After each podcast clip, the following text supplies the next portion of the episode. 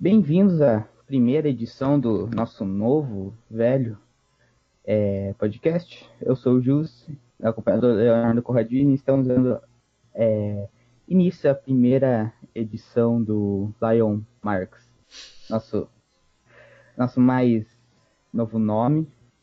Hoje a gente vai dar uma revisada no Dominion 7.5, que aconteceu no Osaka Joe Hall em 2015, 5 de, 5 de julho. É... Boa noite, Léo. Estamos sábado 26 de maio. É... Dê as boas-vindas aos nossos ouvintes.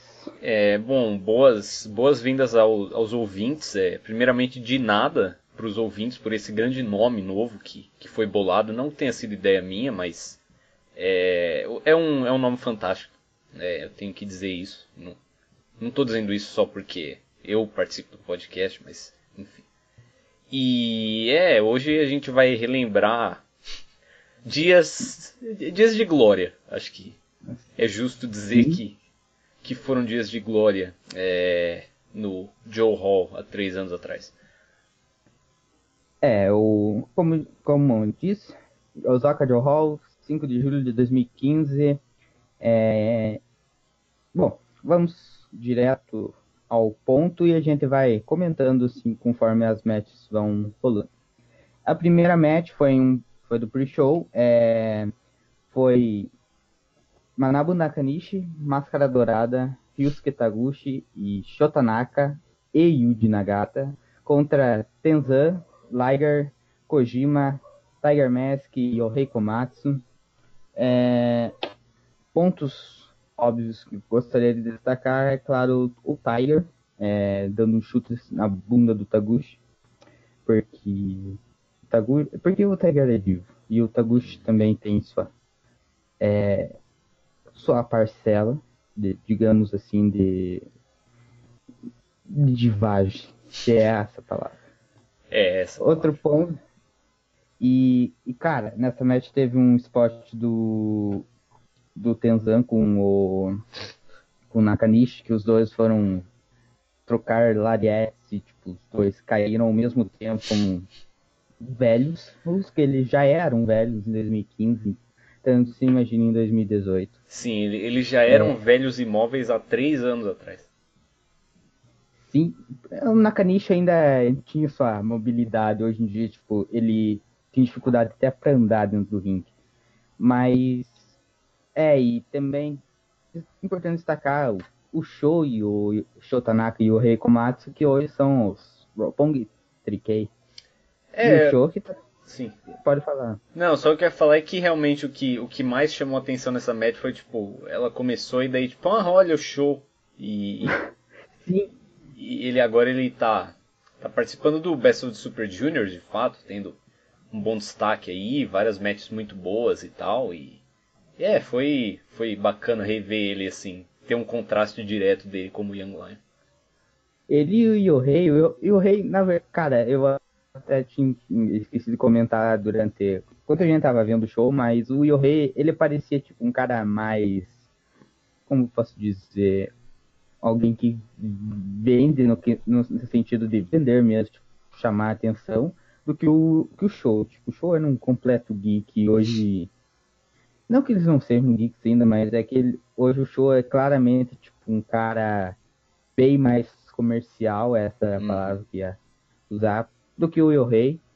E é, o outro ponto também foi o, o Nakanishi não selando nada do. Acho que foi o Liger e o. Não, acho que foi o, o Tiger e o. E o, e o Liger é, foram tentar um double move no Nakanishi, ele tipo, cagou completamente. Bom, é isso é isso é de se esperar também do Nakanishi. E sem falar que a ilustre presença do Mas Máscara Dourada, ou, ou Gran Metalik, Sim. na WWE. É, ele tá ele... Tipo, mu é, muitas vezes as pessoas, é, por exemplo, criticam a WWE por usar mal alguém que foi bem usado em outros lugares e tudo mais. Mas, cara, o, o, Dourada foi, tipo, por um ano ele tava. Ele não era um cara emprestado, ele tava sob contrato com a New Japan nesse ano, é, 2015. que, hum. se não me engano, foi da Fantástica Mania desse ano até do ano seguinte, tipo, ele não fez nada. Eu acho que ele teve, tipo, um title shot, eu acho, contra foi o contra o K Foi contra o Kenny no Invasion Attack. Sim, então. E acabou aí. E o resto do ano ele passou em tag matches como essa. E... Pinando Young Lions. Sim, pinando Young Lions e sendo pinado por outros geeks. Ele teve uma run, claro, no Best of the Super Juniors, mas ele não fez absolutamente nada especial. O que na verdade é, como a maioria das, dos comentários sobre a Junior Division, é mais uma crítica ao booking da Division como um todo, na verdade, do que é, do que contra o booking do, do Dourado em particular, porque tipo, como a gente sempre diz, tipo, na Junior Division, exceto agora que tá rolando Best of Super Juniors, então todo mundo tem um pouco de destaque, tipo, a única coisa que importa é o é a title match, basicamente. E, uhum. bom, em 2015 isso já era assim também. Sim, 2015 é, é, é, era pior, na verdade. Hoje, hoje até que, tipo, sei lá, é, né, tem algum, alguma é, relevância, tipo, os juniors e tal, o Osprey é tratado como um, top player. É, tipo, então... eu, assim, eu acho que melhorou, especialmente quando a gente for ver, tipo, a, a Tag Division melhorou. Uh, tipo, Sim. a gente tem, mesmo que a gente tenha as últimas title matches tenham sido three ways, é tipo, tem mais um, tem um fio de meada, é, interligando as, as matches, tipo, no, cara, eu não lembro se foi em 2015 ou foi em 2016 que, tipo, todo show esses titles mudavam de mãos, os Junior Tag Titles. Era tipo, o Saidai Ricochet, daí os Bucks, daí o RP Device, tipo, totalmente aleatório.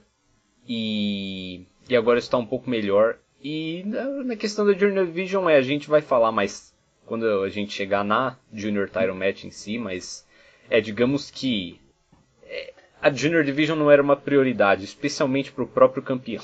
Então. É, exato. E é, tinha falado do, do Dourada, ele ficou até é, a Fantástica Mania e durante essa run ele perdeu um título da, da CMLL. Ele fazia algumas aparições, claro, do, lá na, na companhia, mas ele acabou perdendo um título pro Bush. Tipo, hum. um show, acho que foi no final do ano de 2015. E, mano, o Bush. É. Se bem que o Bush. Cara, se bem, se bem que o Bush, nessa. Quando ele voltou, ele, tipo, era o único júnior dos, dos ingobernáveis, então ele, tipo, ele tinha algum spotlight nele. Sim, então, inclusive então... O, o Bush encerrou um reinado, o reinado do Kushida, de fato, em 2016. Né? É, e eu, o que eu, mais uma prova que eu sempre comento com você nas oportunidades que eu tenho é que o Hiromu matou o Bush. É. Matou e enterrou, mas enterrou no sentido, claro, de matar, enterrou não no sentido do wrestling. É. Lá, e, enterrou. E e é claro, o Hiromu é melhor que o Bush, então nada mais justo. Exato. É, e o Bush, ele. Quando ele voltou, ele, tipo, ele, o, o, retorno dele, o Doc e, do, do Knight e o Evil contra o Doc e o Carl Anderson. Uhum. E, e ele, tipo, cuspiu o Mist. Esse foi o retorno dele no, no contra o Gallows. E ele teve uma run boa em 2016, mas vamos falar sobre o Junior Heavyweight Championship assim, o, esse combate, o, o pre-show do domínio foi o Dorada é, pinou o Yohei, Koma, o, é, o Yohei Komatsu com o, é, o, o Dorada Screwdriver, ou Dorada Driver, alguma coisa assim, em 8 e 16, 8 minutos e 16 segundos. É, foi um, um, um opener normal da New Japan. É, vamos a, daí começa o show, opening packages, os, os maravilhosos opening packages da New Japan, mostrando todos os combates do show. E, é claro, Maria Canelis. É, a... E isso foi um, um fator que, que a gente estava vendo qual Dominion que a gente ia assistir. E esse, esse não foi o fator decisivo, mas é, foi, foi um fator, eu não posso mentir. Vamos a primeira match do show, do main show, é os Young Bucks, Nick Matt Jackson com Cody Hall defendem, defenderam o, os IWGP Junior Heavyweight Tag Team Championship contra Redragon, Bob Fish e Kyle O'Reilly e a Roppongi Vice, Trent Barreta e Rock Romero. É, um ponto antes das coisas é, do combate em si, eu quero dizer é do Ring Announcer e cara, esse não sei se é uma mulher. Eu, eu cara, acho mas... que é, eu acho que é uma moça e eu acho que eu eu acho que eu sei quem é porque tipo eu vi uma moça sentada no ringside que normalmente não tá lá, então acho que era ela. E esse Ring Announcer, tipo, essa, esse, enfim, ele já não, já não aparece faz o que, uns dois anos Uhum. no New Japan. E nessa, nessa época era todo show, junto com aquele outro homem que agora é contínuo, é, todos. Ele faz as introduções em inglês, Uhum. mas as dubs também, claro. Dub da, Red- dub da Red Dragon. A gente é, tem muitas histórias de dub themes nesse show e Esse É. show era, era o ápice do New Japan, porque, como a gente falou, era a época de ouro, nem todos tinham músicas é, é, licenciadas, então eles colocavam dubs. Tanto que o, uma. Só fazendo um adendo, o Jay Little ele entrou naquela match com, contra o Elgin no, no Dome 2016, ele entrou com uma com a dub que tipo a Ring of Honor usava para nas promos, né? pra, isso, para promover o Global Wars. É. é o, é, enfim, sobre o combate. É o que você se esperar de uma Junior Tag, da Junior Tag Division até então. É, aqui a história era que o Roppongi Vice tinha vencido os Bucks no Invasion Attack. Hum. Daí na primeira defesa eles droparam novamente os Bucks. E a Redragon ela tava tendo a rematch é, do, do, do combate que eles perderam em fevereiro desse ano dos próprios Bucks, que nesse combate foi teve a participação dos saudosos Time Splitters, Kushida e Alex Shelley. Então, é, os Bucks fizeram, como sempre, as palhaçadas e tal. O Cody Hall é, foi uma peça importante para os Bucks no combate, porque ele interferia é, no ringside e, e três, dois anões e, o filho de Scott, Scott Hall conseguiam é, dominar os as outras outros quatro homens. É, e é Não, pode seguir. Eu... engraçado. É engraçado que hoje, em- tipo, ver os Bucks, ah, é, nessa época lá, é, Suck It, não sei o que, Too Sweet. É engraçado até, tipo, antes deles receberem aquela carta da WWE. Tipo, é meio cômico, não no sentido bom da palavra, certo? É, pois é, tipo. é, isso foi uma coisa engraçada que eu notei também. E eu falei, tipo. Que eu não entendo como é que tem seres humanos que são fãs dos Young Bucks, pessoalmente. tipo. Eu, eu até posso entender você olhar e falar, não, tipo, eu, eu acho que as matches deles são boas, ou. Tipo, é, isso eu até posso entender, mas, tipo, eu, eu não consigo entender como é que alguém olha pros Young Bucks e fala, nossa, como esses caras são, são legais e, e engraçados e. tipo, Isso, isso eu não consigo, eu não consigo entender como é que um ser humano chega a essa conclusão, porque bom, aqui estavam eles que o que eles fizeram foi simplesmente roubar a gimmick de uma de uma stable que era famosa há 20 anos atrás na WWE. E mas, enfim, sim, é, eles faziam isso bastante. É, eu, eu não tinha reparado, na verdade. É, mas vendo uma match deles de três anos atrás, realmente saltou aos olhos como, é, como era é, proeminente o uso é, desses E- maneirismos. E, e eu, que um fã do Young Bucks, eu posso tipo, dizer sim que eles melhoraram muito em relação de julho de 2015 até agora. Não, é questão mesmo de matches, aquela série de matches que eles tiveram com a Roppongi Vice e tal. Eles melhoraram bem. Tipo, É, e. Não, pode ver. Não, é, tipo, eu também achei que. Que, tipo, na verdade essa match não foi ruim, tipo, ela teve uma história. E que tal, que era os Young Bucks sempre tentando fugir da, da Red Dragon e do RP Device, o Cody Hall ajudando eles, né? Eles estavam trabalhando como heels e tal. E, obviamente, como é uma Junior. É, uma, uma Junior Title Match, eles fizeram mil moves. E, não, claro, não só os Bucks, como também os outros dois times, eles fizeram todos os seus spots e flips e, e que tem direito, que é normal, né? Tipo, não é o meu tipo favorito de wrestling, mas é, é um tipo de wrestling bem popular e era um opener e tudo mais. E, né, e realmente eles, tipo, mas não foram só spots, tipo, teve uma, uma história por trás.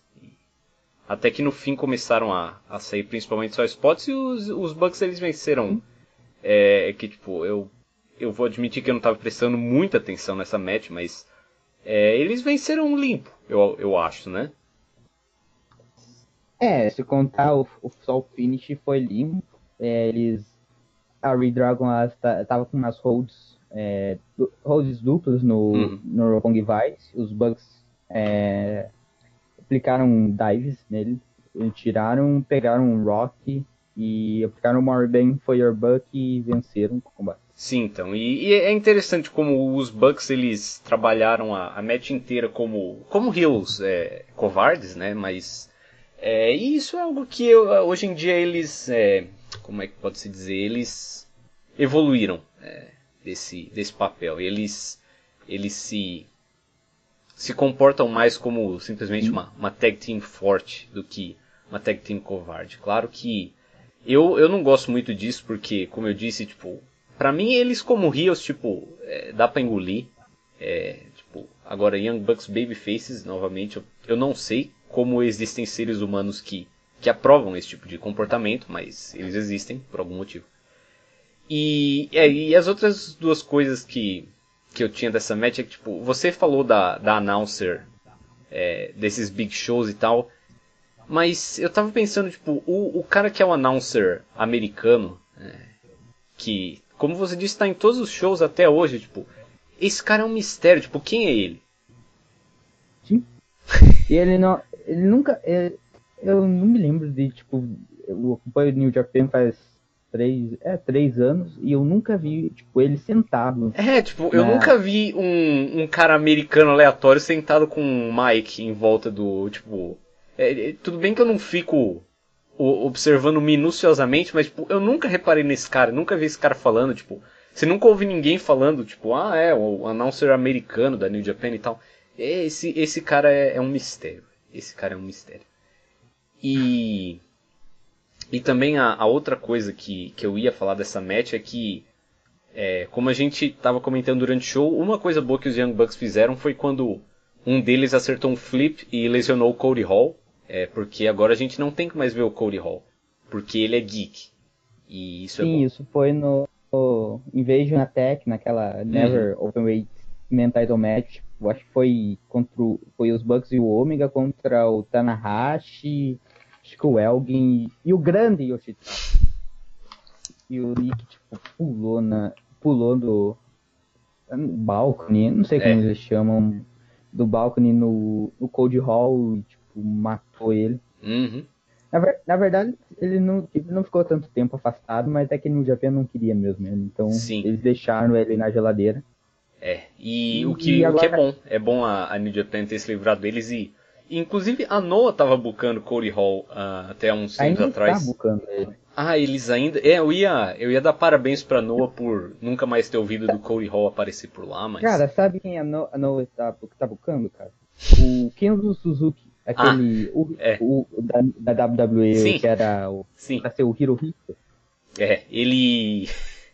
É, foi o, o Akiyama venceu o Gaora TV title dele uh, nesse, nesse reign dele, mas é claro que, tipo, eu comecei a assistir All Japan uh, em 2016, foi, e teve uma match do Kenzo que foi essa, e não foi grande coisa, então, é, eu não sei ao certo por que, que alguém... Uma coisa interessante que agora tá, acabei lembrando é que o Kenzo, o Kenzo Suzuki, ele Tipo, ele foi um Young Lion na New Japan. Uhum. É, o, de, o, debut dele foi no, no January 4 é, de 2000 e, 2001 ou 2000 contra o Nakanishi. Uhum. E, Eu tipo, acho que ele, ele venceu foi... a New Japan a Young Lions Cup, inclusive. Provavelmente. E, tipo, ele foi, ele foi mandado pra excursão e no meio da excursão, tipo, ele falou, foda-se e se juntou com o, o Rick Chos... Chos... Uhum. Ah, eu não sei qual é o nome dele. Isso. E, e ele na World Japan, que era uma promoção do Rick Uhum. é, no início da, do século, e, e ele foi no México, tipo, não voltou da excursão, ele foi acabar parando na WWE e tal. É, eu, eu vejo que um outro cara também que saiu uma excursão e não voltou foi o Yoshitatsu. Eu acho que isso não é uma boa ideia. Tipo, largar a mão da, da New Japan no meio da sua excursão pra ir pra WWE não me parece dar certo na maioria das, das vezes. E o Sanada também, ele, ele largou a Chicago Japan, não foi? É, não, o, o Sanada na verdade ele largou a, a Wrestle One, porque o que aconteceu foi que é, a Wrestle One, quando o Muto teve problemas com o presidente na época, que era o um geek, é, se não me engano, Nobu Shiraishi, é, eles tretaram e daí o Muto saiu da All Japan e fundou a Wrestle One e levou muitos caras com ele, inclusive o Sanada, se não me engano, em 2014.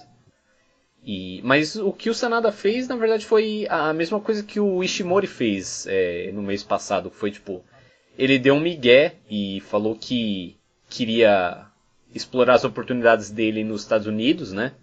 E se tornou Uhum. um freelancer e imediatamente traiu a empresa dele e se juntou à New Japan. Então, parece Sim, que esse é o. e- E ele até, é, nessa mesma época de junho, julho de 2015, tipo, foi reportado que ele até tinha participado de uma tryout da WWE e tal. Uhum. E ele, sete, oito meses depois, ele tava atacando o Okada É. no, no Sumo Hall. É, eu acho que foi Então, melhor é- pra ele também ir pra New Japan.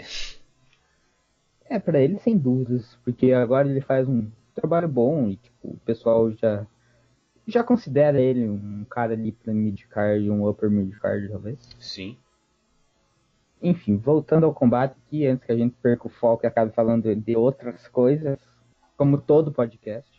É, isso é normal. E, e os Bucks venceram com Morbang Firebuck no, no Romero. Foi a primeira defesa com sucesso no terceiro reinado deles, como campeões.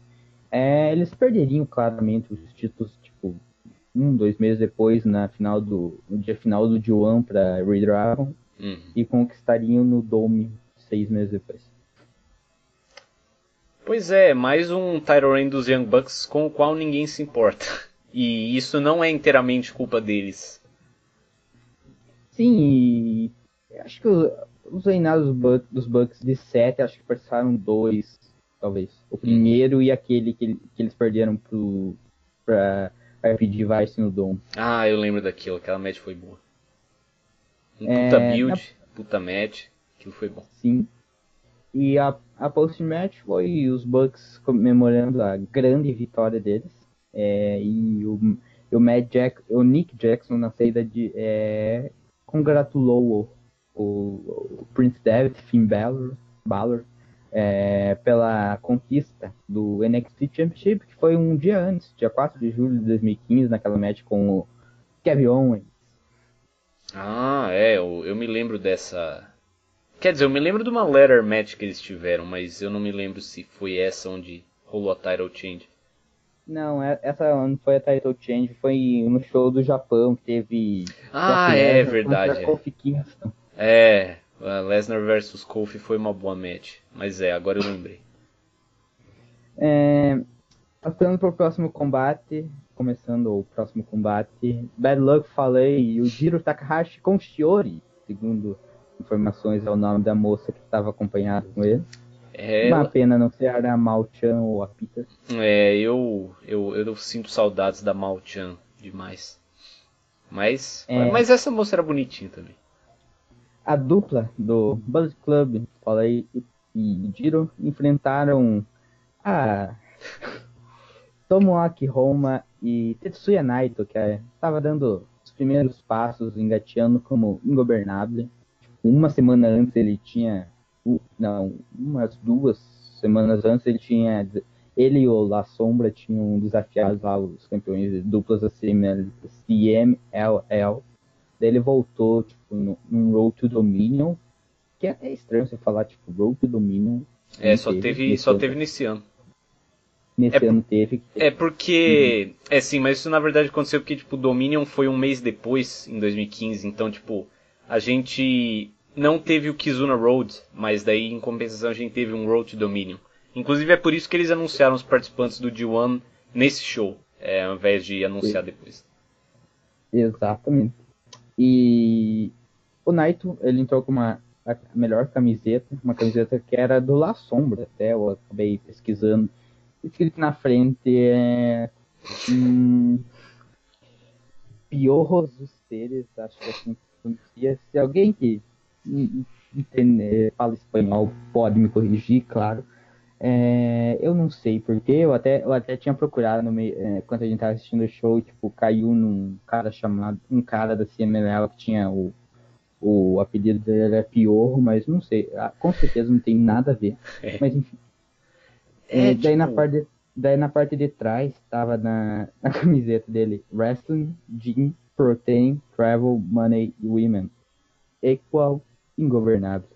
Sim, então, então se alguém se pergunta o que são os ingovernáveis, é, é a soma de todas essas coisas. E, e o Naito claramente é um cara que toma muita proteína e, e tá sempre na, na academia, eu aposto. Né? Mas, é, enfim. É, o de resto até dá para acreditar. Ele, ele, viaja bastante, ele, ele luta bastante, apesar de é, não se esforçar tanto no kayfabe, claro. Ah, que mais viagem, ele anda bastante de ônibus pelo Japão. E bom, mulheres é bom, é, pode ser, quem sabe, não sei o que ele faz. Ah, é. É, esse que a gente até tinha comentado durante o jogo, que você nunca viu nenhum deles, nenhum dos ingobernáveis com mulheres. É, eu, eu falei isso na verdade porque, tipo, é, isso partia da minha teoria de que todos os top guys na sua Fed favorita, Just, são homossexuais. E. Ah, por causa do, do Ibushi e do Kenny. Num meme, num meme que a gente viu num grupo. Isso, sim. E. E eu não sei, essa teoria ainda não foi refutada, né? Então. Não, que o Kenny é, tipo, certeza, mas o Naito não. Acho. É, é, é o que eu digo, a gente não sabe. Ele anda com dois caras que que estão sempre de maquiagem. Ele anda com um cara de foice, outro que é um você acha um esqueleto, um mascarado e um retardado. Então... Que turma, não? Pick, que turma. Pick one. É. é. O combate foi basicamente o Roma tentando dar o tag pro Naito, ele cagando completamente pro Roma. Não, isso foi. É... Isso foi fantástico, cara. É, esses primeiros meses do, do Naito como ingobernável, tipo, o, o ring work dele, especialmente em algumas das singles matches no D1, não foi dos melhores, porque tipo, ele ainda estava se adaptando exatamente, tipo, o quanto de stalling ele tem que fazer, o quanto de ação ele tem que fazer e tal. Mas, tipo, porque os ingobernáveis ainda não existiam, os, de, perdão, os ingobernáveis de Japão ainda não existiam. Então, Exato. tipo, o Naito ainda fazia tags com os caras da Seikigun, né? E ele claramente não tinha o mínimo de interesse em, em estar ali, em nenhuma das matches. Eu lembro que uma das outras, tipo, primeiras matches que ele, que ele teve também foi uma tag match com, com Ibushi, é, em algum show aleatório. Deve ter sido algum desses Road to Dominion. com o Juice, não foi? É, acho que sim. Eu, eu não me lembro, só lembro do, do Ibushi. E que também ele não tava nem aí. Eu lembro claramente de uma vez que, tipo, o. Eu tenho visual na minha cabeça, tipo, o Nagata tava pinando algum Young Lion, não lembro qual, mas. Com é, um backdrop, né? E, e tipo, o Naito tava simplesmente. Ele era do time do Young Lion, mas ele tava deitado do lado parado, ele não quebrou o pin. E só ficou olhando enquanto o time dele perdeu. E, e realmente, tipo, não tinha como, como ter colocado um cara melhor para fazer esse papel de teammate que se fode. É, porque o Naito não se importa do que o Roma, que tentava fazer a tag, tentava fazer a tag, o Naito ignorava ele e o Roma conseguiu um comeback sozinho contra os dois do Bullet Club. E o que mais me chocou foi que é, o, o Naito fez a tag em algum momento e, e, ele lutou um pouco com os caras. Isso foi uma surpresa. Sim, porque os primeiros minutos foi tipo o Roma ele conseguiu dar o, o comeback, sim, ele chamava o Naito, tipo, né, fazia, é, colocava a mão na orelha, tipo, é é, é, brincava com ele, mas aí no finalzinho, tipo, o Knight entrou, ele impediu, acho que eu falei, até de quebrar o pin. Sim, ele, ele segurou, ele se esforçou ao ponto de segurar o Bad Luck Falei na barricade. Enquanto o, Roma pinava o, o Yujiro. E por acaso, tipo, e... quando eu vi isso eu falei, tipo, ah, então obviamente o, o Roma vai perder essa match. E é por isso que eu marquei tanto, eu achava que o Roma tinha perdido essa match. Mas não, ele, ele venceu, ele fez o pin, né? Sim, e o Giro, tipo, ele meio. É, ele teve um temper, temper tantrum, tipo, hum. ele aplicou um, um Fisherman suplex e, tipo, deu dois claramente e ele um, argumentou como se fosse, tipo, não, foi claramente três. É, daí foi. o Naito, daí o Naito deu, um, acho que um, um dropkick, um springboard dropkick nele e segurou, falei, o Roma pinou ele com o é, top rope Kokesh. É. E é, eles ganharam, daí tipo, o Roma é, chamava o Naito pra ir celebrar lá, o Naito não quis, é. pegou, pegou o boné dele e que o Jay White ia entregar, tipo, deu uma. Chega pra lá no Jay uhum. White, Young Lion, pegou o boné dele e foi, e foi embora. É, cara, isso, isso foi muito bom. É, era, era divertido assistir o, o, o Naito ainda com a Seikigun ainda descobrindo o que, o que realmente significava ser um, um ingobernável. É, é engraçado que tipo, o Naito ele só se preocupa com os ingobernáveis porque tipo, são pessoas que ele mesmo escolheu para formar Sim. a facção dele. Tipo, é, tava vendo uma né, post-match interview dele, desse Best of Super Juniors desse ano.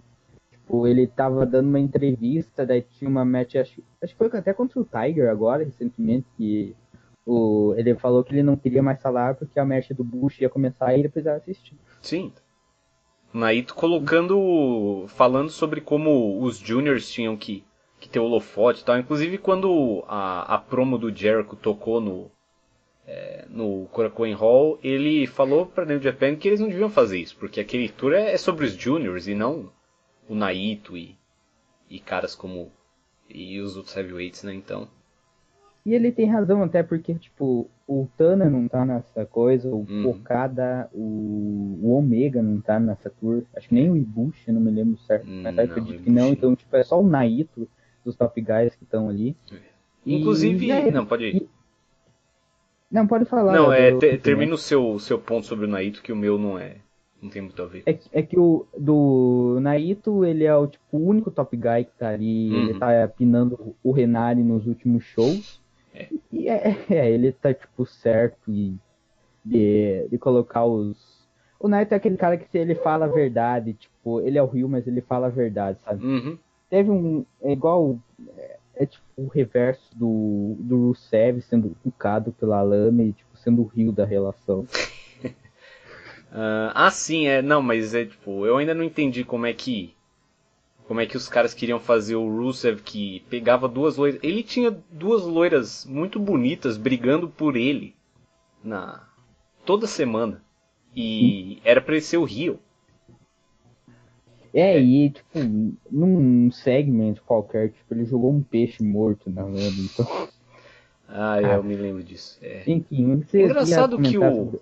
É engraçado que o Rusev, desde 2015 já é um cara que tem os maiores pops nos shows da WWE e não. Mas enfim. É, WWE. O... Mas não, o que eu ia falar é que você comentou o Ibushi, o Ibushi não estava nesse show aqui.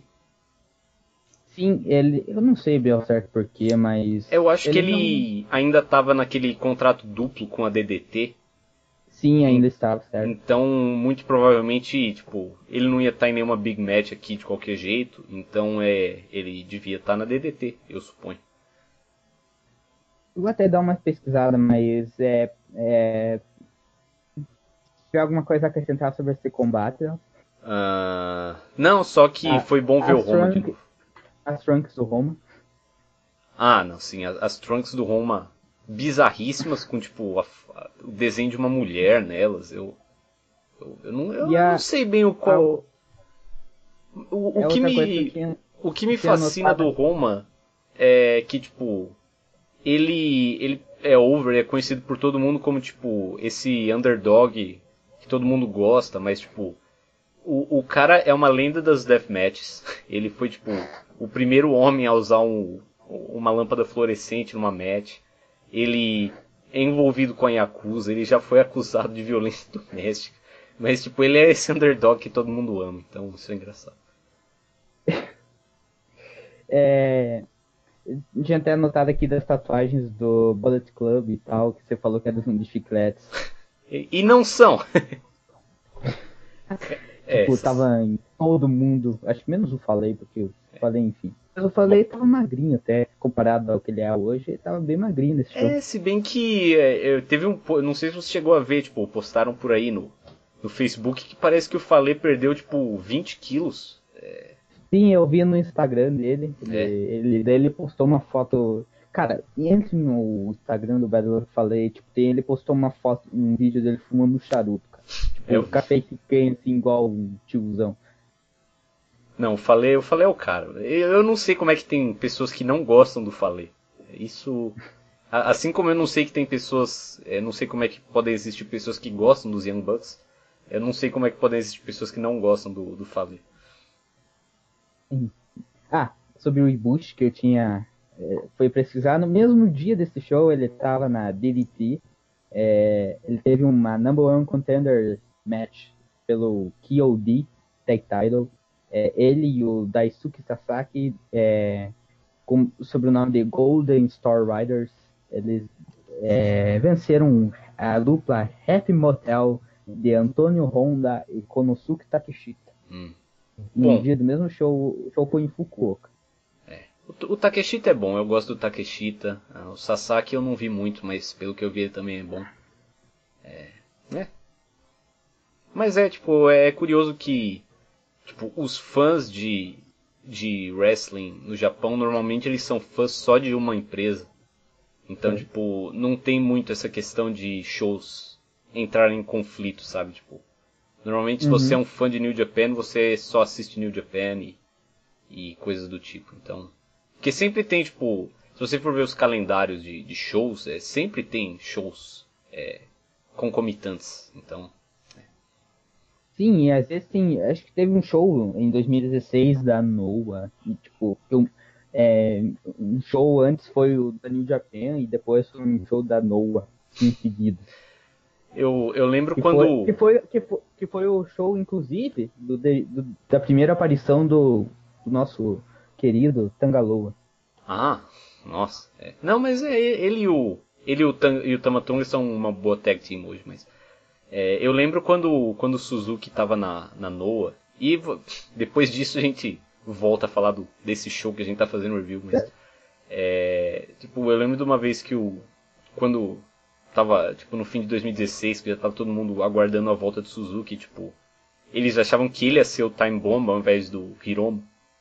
Só que ele foi anunciado para um show da Noah no mesmo dia, e, tipo, tinha pessoas jogando no Google Maps para ver co como é que ele poderia uhum. fazer para chegar de um show no outro. É, foi... Foi divertido. E o Kevin Kelly, inclusive, um dia antes do, re do retorno dele, tipo, ele falou, ah, eu espero que o, é, eu acho que o Minoru Suzuki está assistindo esse show, tipo, no, no Dome de. No. Dome. Tipo, um dia antes do cara retornar. É. Enfim. É, o Roma pinou o Takahashi nesse show, nesse, nesse combate em 8 minutos e 50 segundos. É, e bem, aconteceu o que a gente comentou aqui, toda o lance com o Knight e o seu boné. Próximo combate é Kazushi Sakuraba, saudades, é, versus Katsuyori Shibata. Mais saudades. Que... Exato. É, e o combate que era que tipo, os dois são MMA geeks e, ele, e eles queriam se bater. Isso, e tipo, o Sakuraba, uns shows antes, ele tipo, tava dando os tapas na cara do Shibata e é basicamente por isso que a match aconteceu. É, não, o, o build pra essa match foi muito, muito bom, porque tipo, eles começaram a ter a, as desavenças deles e tal, mas tipo, em todos as, os setups de em, tag match e tudo mais, que por acaso muitas vezes teve a, a tag match de Tanahashi e Shibata contra Yano e Sakuraba. E tipo, acho que todas as vezes o Ian e o Sakuraba venceram, mas. É. Enfim. E. E, tipo, em todas as tag matches que eles faziam sério pra isso, tipo, o Sakuraba sempre pegava o Shibata de jeito, tipo. É, teve um, um, spot que é, foi um sleeper que se transformou num um standing bow and arrow, basicamente. E quando, tipo, o, o Sakuraba primeiro pegou só o pescoço do Shibata e depois só o braço. E, tipo, e o, e o build é que toda vez que o Sakuraba pegava o Shibata em alguma dessas submissions, tipo, ele tava fudido. E ele tinha que ser salvo por alguém, ou tipo, quando ele conseguia chegar nas ropes, o Sakuraba usava uma versão modificada na outra match que fudia ele. Então, tipo, na questão de in-ring, o build para essa match foi sensacional. E se não me engano, é, cara, eu provavelmente estou errado, mas tipo, um, um dos builds da match era que tipo, o Shibata ele tava puto que o Sakuraba tinha se juntado a Chaos. Tipo, os dois, os dois tinham uma tag até uhum.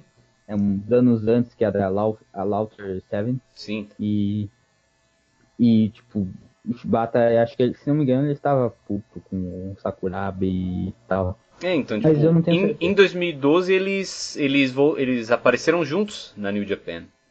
Quando o Shibata voltou e o Sakuraba apareceu, eles voltaram como uma tag team que, que tipo, eles... Ele, eu acho que eles pararam de fazer tag que, tipo, o Sakuraba teve uma fratura exposta numa tag match, tipo, que levou um suplex do Nagato, alguma coisa assim. É, e, mas depois ele se recuperou. E foi é, foi daí e teve aquela match dele, ele Nakamura contra os Grace e tal. É, isso, bom, isso eu não posso considerar como um ponto positivo, mas eles tiveram, o, o Nakamura e o Sakuraba tiveram uma boa match no Tokyo Dome. Acho que no Wrestle Kingdom 7, se eu não me engano. Um, pelo IC Title. E... Mas sim, então, tipo, e a história dessa match foi, foi sensacional, que, tipo, o Sakuraba, ele é o IQ Wrestler, é, o IQ Fighter, que se dane. Ele sempre mantinha calma.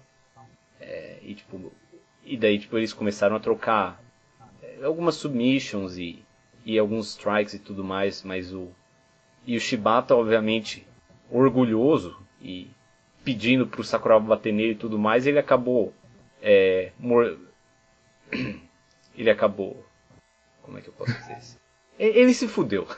Porque o Sakura. Ele ele foi muito orgulhoso e acabou perdendo foco, podemos dizer assim. E daí o Sakuraba começou a, a bater nele, tipo, era muito bom, porque. O Sakuraba Sakura... até mandou um, um dive nesse match. Sim, e esse não foi o dive mais sensacional do show. É... Não, porque a gente vai comentar. É, e... mas sim, tipo, o, o Sakuraba ele foi muito bom porque ele cara, tipo, o Sakuraba normalmente ele não fazia nada nas em nenhuma das matches dele, na verdade, mas mas nessa match e na match que ele teve com o Suzuki, tipo, ele foi sensacional, porque, tipo, é, ele simplesmente tem um estilo muito realista, que é algo que o Inoki se orgulharia em é, 2004, por aí. E... E, tipo, é, eles tiveram uma match bem realista, que ele fechava o Shibata em submissions, e os knee strikes dele eram muito bons também. E... O Shibata, ele até, tipo, que você comentou dele de perder a calma e tal, ele foi tentou um double leg, tipo, o, o Sakuraba, não sei se ele deu um knee strike ou um, um chute no, no Shibata. Então... Sim, ele deu um knee strike e foi justamente isso, tipo, o Shibata foi extremamente agressivo e o Sakuraba foi mais calmo e tal, e daí o Sakuraba levou melhor, e ele fez, como eu disse, ele fechou o Shibata em várias submissions, teve uma que o Shibata teve que fazer uma rope break com a boca, porque os braços dele estavam presos e e ele lutou e lutou e perseverou contra o, o Sakuraba, que, que já humilhou ele numa, numa match de MMA uma vez. E. Mas no fim ele, ele conseguiu reverter um, um. ele escapou de um sleeper do, do Sakuraba de fato. E daí o Shibata fechou um sleeper e venceu com o Piquet. Então essa match foi muito boa. Essa match foi muito boa. Sim, acho que é a melhor match, sem dúvidas, do show até então. É, até então, sem dúvidas. E.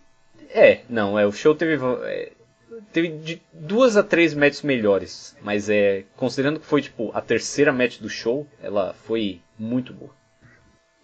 Exato. É daí o, Sakuraba foi, foi levado os bastidores. Estava sendo levado pelo Dave Finlay antes de, do JC Robinson perverter.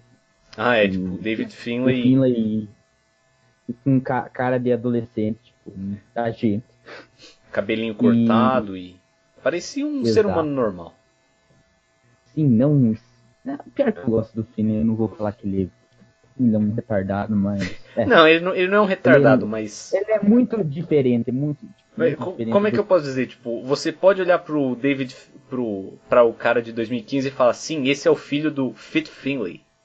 Agora, o de 2018 você, você não pode imaginar isso, porque você imagina que, tipo, esse cara chegaria em casa e o Finlay, Finlay Senior, estupraria ele. Então, mas é, é basicamente é isso. É, Hum, ah, daí ter é, mostrado o VTR da match do Kushida e do Omega, onde mostra como o Kushida é um Mark. Ele é criança, tipo 92, 91, que tava a data no vídeo e uhum. Ele mandando uns saltos e. Sim. Ah, eu vou fazer o Liger Bomb aqui. Tipo, ele faz uma Liger Bomb num travesseiro. Sim. Cara, eu, tá... eu, eu gosto Pode muito de, de ver isso, porque, tipo, eu normalmente odeio qualquer coisa que envolva crianças, como, é, por exemplo, flashbacks de anime de quando as pessoas são crianças, são, são lixo 100% das vezes. Uh, mas, tipo, eu gosto muito do. que hoje em dia são só alguns segundos no Tyrant Throne dele, que já é mais o suficiente para contar a história, mas nesse package também, que, tipo, que o Kushida é um cara que desde criança queria ser wrestler e ele é. Então, tipo, ele é um cara que, que faz o que quer, sabe? Eu gosto de, de ver isso. É, a, a, história é que, tipo, ele é um Mark da Junior Division, principalmente hum. do Liger. E o Omega era o completamente oposto. Tipo, ele. Ele tava. Ele foi trazido do Bullet Club para limpar a Junior Division. Tipo, ele venceu o Taguchi no Dome e fez vários nados depois.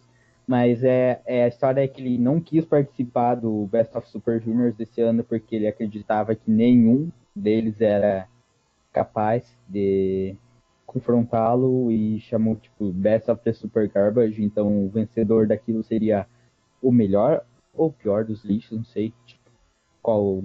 É, depende do, do que você considera um lixo bom. Isso.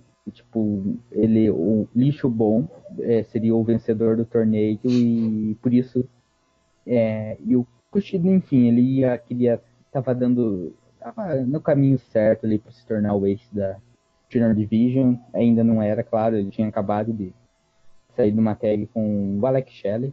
Uhum. Então, é. É, é a, a, jornada do, do Kushida como ace é, da Junior Division, tipo, ele já tinha vencido o Junior Title é, numa match que o Ibushi teve uma concussão e ficou de fora do G1 no ano anterior e deu a vaga pro Roma. Um, mas, mas é aquela. Tyro Rain não foi nada demais, tipo.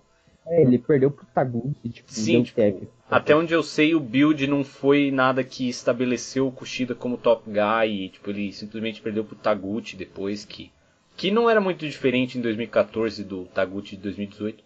Inclusive, ele venceu o Kushida de novo hoje, uh, no Best of the Super Juniors, em, tipo, Sim.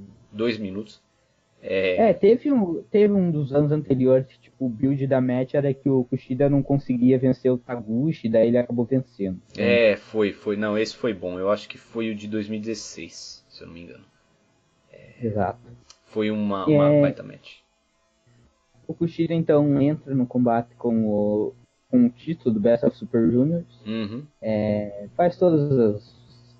Entrada normal dele, aponta pra. Ah, tem coisinha lá. Ah, Claro, antes, Nossa. a melhor transição possível foi a da Back to the Future, tipo, é só teve um, um pouquinho da, do tema do Back to the Future, uhum. daí o, o, entrou. É tipo, é... e foi uma transição tão geek, porque foi tipo, eles tocaram um pouquinho do que eu acho que é o tema do Back to the Future, porque eu não vi esse filme. E. É, eu não, eu não vejo muitos filmes. É, e daí, tipo, simplesmente começou a tocar a música do Kushida, mas foi a transição, tipo, sonora mais geek possível, tipo. A música meio que parou, mas não parou, e, e daí começou a tocar a theme do Kushida, foi bem awkward. É, daí o, tá, o Kushida entra e o Omega daí entra com os Bucks. Os Bucks trazem uma trash can e uma vassoura. Daí o Omega até metade da rampa, ele pega a vassoura e começa a limpar o chão. É, fazendo seu seu cosplay de Jânio Quadros, eu suponho. É, Kenny ele... Omega, um, um, grande mark do, do movimento Varre, Varre, Vassourinha. É, e, inclusive é, a run ele... dele na Junior Division foi, teve, foi tão bem sucedida quanto o mandato do Jânio Quadros, se você para pra pensar. Aulas de histórias, aulas de história brasileira conosco. É, o, o homem ele vai, ele vai a rampa, ele deixa a vassoura com o Matt e os dois e os outros dois daí eles tipo o, o, o Matt continua varrendo o chão tipo, e o Nick faz pega a trash can faz como um aparzinho para jogar um lixo cara. Novamente pessoas pessoas são fãs desses geeks eu não sei exatamente como. Cara esse combate me irritou tanto velho. Eu e... é pode ir. Mas mas eu é, tipo eu, eu gostava do Ômega nessa época, porque eu era tipo, um geek maior do que eu sou hoje. Então, tanto em, é, eu, eu gostava do Ômega, tipo, achava ah, engraçadão, olha como ele é cool. Então, mas agora você vendo hoje em dia, tipo, com o Ômega que você tem hoje em dia, mesmo ele fazendo essas burrice, não, essas palhaçadas com os Golden Lovers, ele pintou o cabelo de, de, de novo e tal, mas é um, você, você vê, é igual o filme, você vê aquele cara, você não pensa que é o mesmo, tipo, faz Match of the Years, é, é. candidato a Match of the Year em todo grande show. É, tipo, eu, eu meio que entendo o lado do Kenny, porque, tipo, obviamente ele dava zero fucks pra Junior Division. E isso é porque ele não estava interessado em estar na Junior Division, obviamente. Um, então, tipo, dava pra ver que, tipo, obviamente ele não tava, tipo, tendo matches ruins de propósito nem nada, mas, tipo, claramente ele, ele tava encarando aquilo tudo como, como uma piada. E, e tipo, se você é. vê, faz sentido no, no, no, no, pelo menos pelo lado que, tipo, ah, ele era um geek, um palhaço completo, é, até que ele foi pra Division onde ele realmente se sentia desafiado, por assim dizer. Mas é, eu não acho que é muito bom você pôr um cara para simplesmente. Tipo, ele sendo um palhaço dominando sua division inteira, sabe? É, sua junior division Sim. inteira. Eu. Eu não, não gosto muito desse tipo de coisa. E, e eu acho que durante essa run dele, desculpa interromper, não, mas eu acho que durante essa run, run dele na Junior Division ele só perdeu mesmo pro Kushida, cara. Sim, eu. Tipo, de, de, sei lá, novembro, que ele debutou, em novembro de 2014, é, até janeiro de 2016, ele acho que ele, se ele perdeu, ele perdeu uma match que foi justamente por Kushida. É, tipo, eu acho que ele perdeu essa match, que foi por submission, se não me engano. E Sim. daí ele perdeu a match no Tokyo Dome, que foi bullshit, porque de fato o Kushida fez um roll-up, mas claramente os ombros do Kenny não estavam no chão. E, e tipo, fez sentido depois mas na hora apareceu só um bot.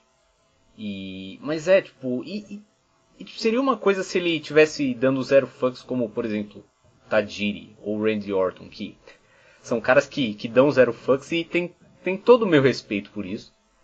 Mas, tipo, o, o zero fucks do Kane é, por exemplo, ele não fez isso nessa match, mas ele é, sodomizava pessoas com bandeiras e e também, tipo, ele fazia aquele spot geek do da motosserra, sabe? Ah, ele. Assim, ele fez. Ele, tipo, ele fez isso em, show, em shows da PWG do mesmo ângulo. Tipo, cara, é, eu não sei, eu acho. Não sei se você viu, mas tipo, foi ele contra o Osprey, o Osprey antes de. Antes de ir, lutar no Japão e hum. tal, tipo, algum mark na crowd, tipo, tinha uma, uma motosserra de brinquedo. Daí o Ômega foi fazer, fez esse spot com essa motosserra, cara. Hum. Então, é, então, tipo. Um... E, e, o problema que eu tenho com. Tipo, eu sempre vejo muita gente reclamando quando o Kenny, tipo, que em tag matches ele não tá nem aí e tal. E, tipo, eu não vejo isso como um problema, mas eu não gosto quando os caras é, não se importam e, portanto, fazem esse tipo de comedy que impossibilita você de levar o resto do show a sério, tipo, sabe? Porque, tipo, se você tivesse ele, por exemplo, aplicando o move da motosserra e daí, tipo, os outros caras simplesmente cagassem para ele e tomassem ofensiva. Não, as pessoas vendem aquilo. Então, tipo, é, é, mais ou menos o mesmo problema que eu tenho com o Skrull, no sentido que, tipo, é, você tem que escolher entre ser um comedy geek ou. Claro que você ainda pode fazer alguma coisas engraçadas ser levado a sério, mas, tipo, o, o Omega nessa época costumava passar muito desse limite. Então... Sim, e, e tipo, o Omega ele tem um crédito, porque ele quando ele faz essas palhaçadas, até agora não, porque tipo, ele não tem participado de tantas tag matches, mas uhum. é, ele fazia isso só em tag matches. Então, é, ele mudava as calças e tal, ele tipo, dava de camiseta, então você sabia que ele não tava, tava dando zero fucks. Uhum. Então, é, mas não, tipo, o Skrull ele faz isso em tag matches, ele faz isso em combates normais. É, sim. Acho que o, un... assim, o único combate da New Japan dele que eu não vi ele tipo, fazer tanta bullshit foi contra o Osprey, naquele que a gente comentou. Que por acaso é... foi o melhor. Exato. E.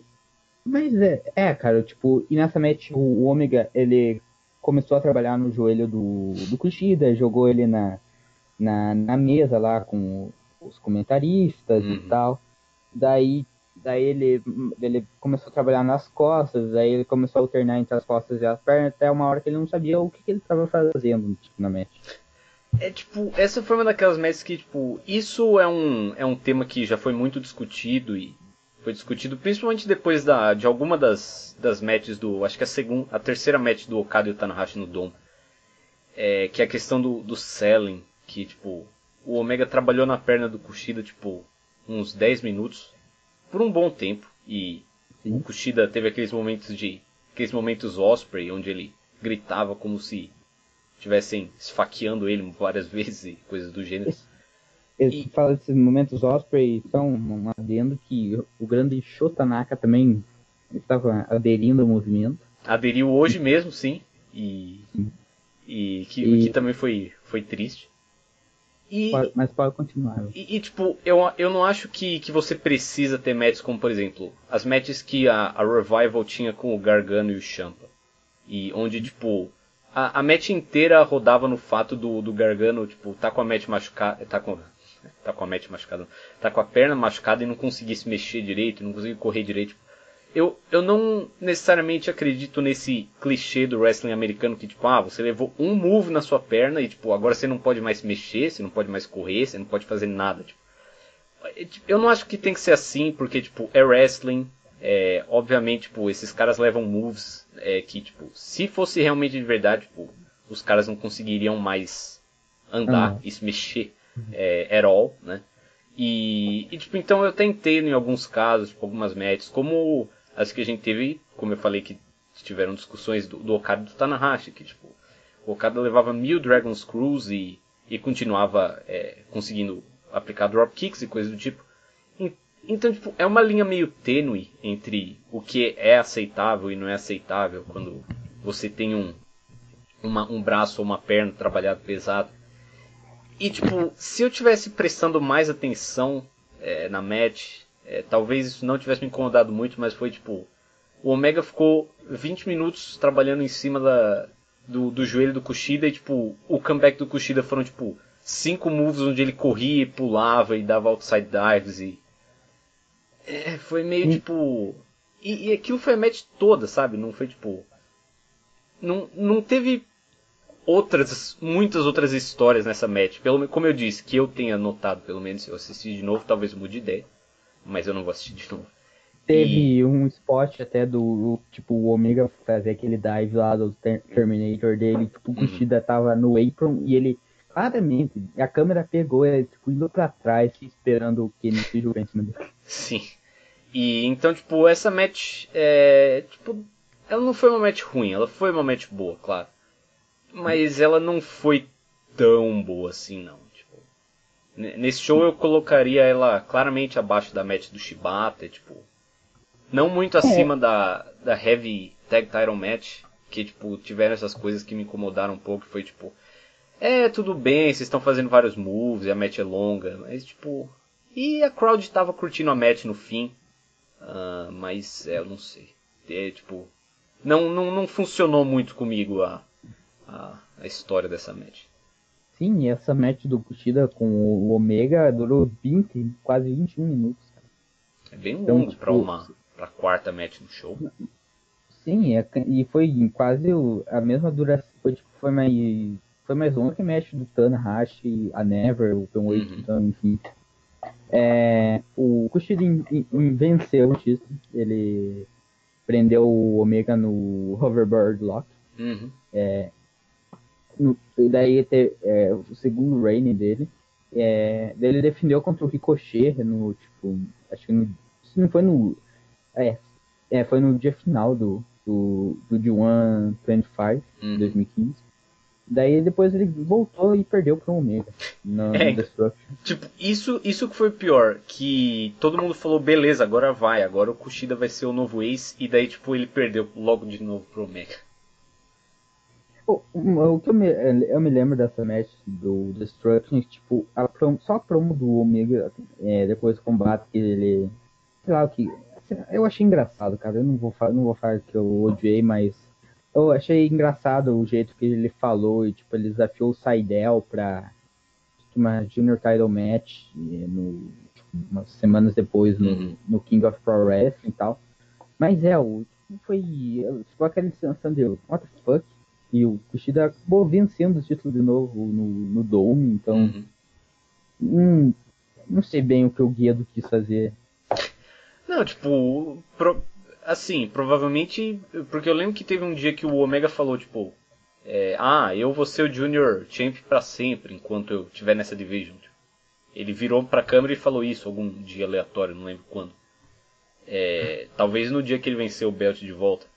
E, tipo, eu acho que realmente foi um fato do que tipo o Guedo estava mais preocupado, acho que em proteger o Kenny, por assim dizer, é, e dar esse spotlight pro Kenny, mostrar que o Kenny é, é um top guy, por assim dizer.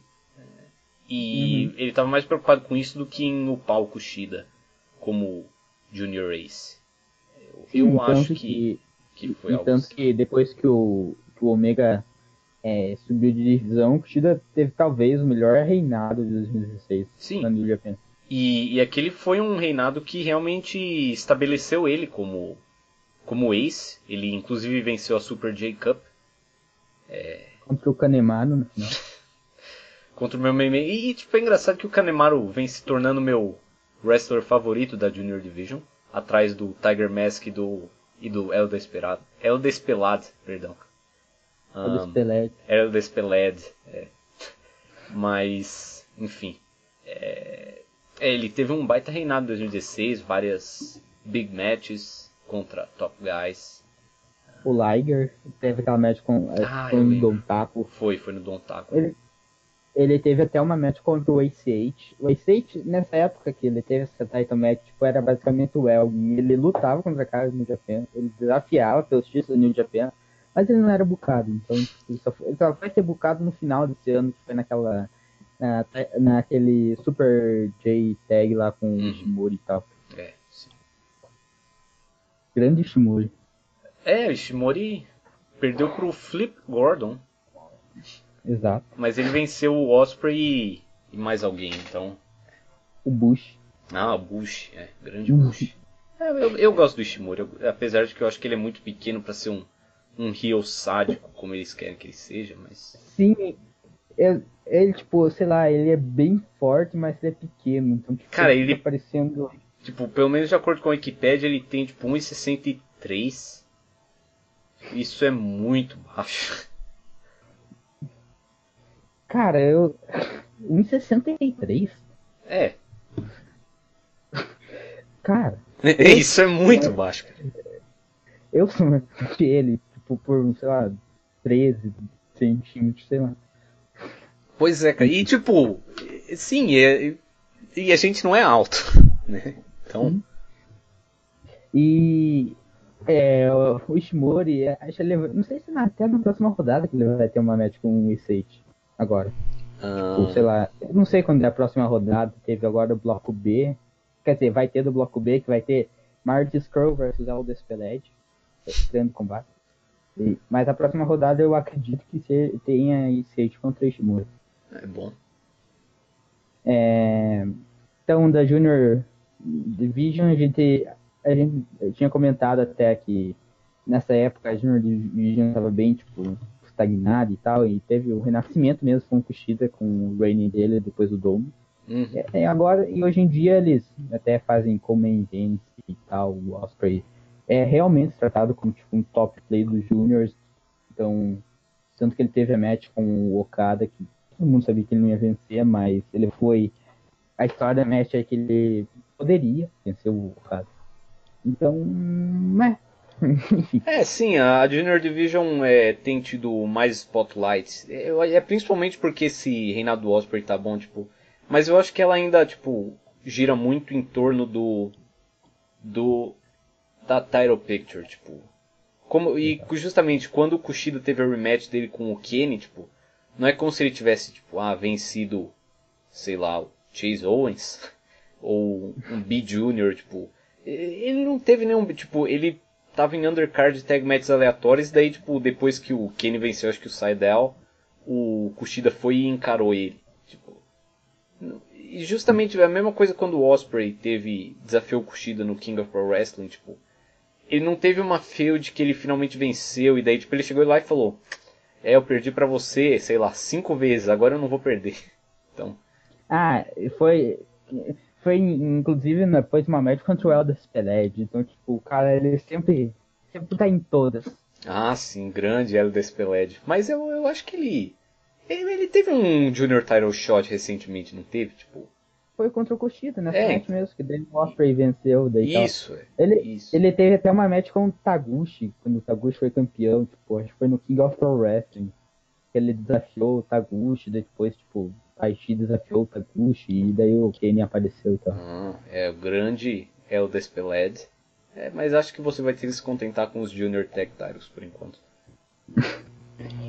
ah, espero que o, o alguém suba de divisão, tipo, é o, o Kyosuke Mikami é, é, cumpra seu destino de ser Top Guy do Júnior.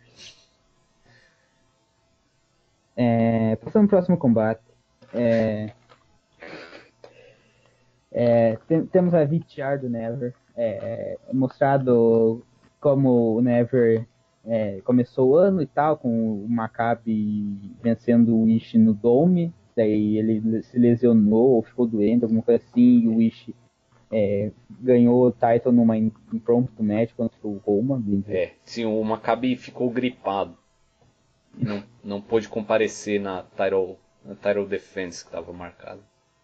É, acho que foi nesse jogo que teve até Nagata contra Nakamura, não sei se Foi, foi. Mas, não, é tipo. É, eu acho que foi. Pode falar. Não, tipo, é que eu lembro que teve. É, foi New Beginning Sendai, isso mesmo. É, isso. é e daí o, o Maccabi foi reconquistar o título em abril daquele ano no Wrestling Hinokuni e o Ishii estava tendo o rematch deles. Sim. Então o Maccabi, o, o Ishii entra com a melhor dub possível. Que é só um dan, dan, dan, dan, dan, dan, dan. É, tipo, é um rip-off de Mortal Kombat. Eu não sei como descrever essa, essa theme, mas é uma theme maravilhosa. É a dub team do Ishii, hum. todos deviam ouvir. É, como eu comentei, tipo, ela só era superada quando os caras do é, do Taima colocavam a música do, do Samoa Joe da Ring of Honor por cima, ficava melhor ainda, mas isso acontecia só de vez em quando. E, e... é, foi uma era uma dub team é, fantástica essa, do Ishii. daí o, o Maccabi entra, campeão, tipo, daí, Somo Gongo, os dois se batem, o Maccabi vai para, para fora do ringue e o Ishi manda um senton da top rope pra, pro, pro ringside e fode o ombro dele. É tipo, eu. Eu, eu, eu, eu não consegui. Tipo, meu cérebro não registrou o que aconteceu, porque foi justamente, tipo, o, não, tipo, essa match, por acaso, foi a melhor match do show de longe.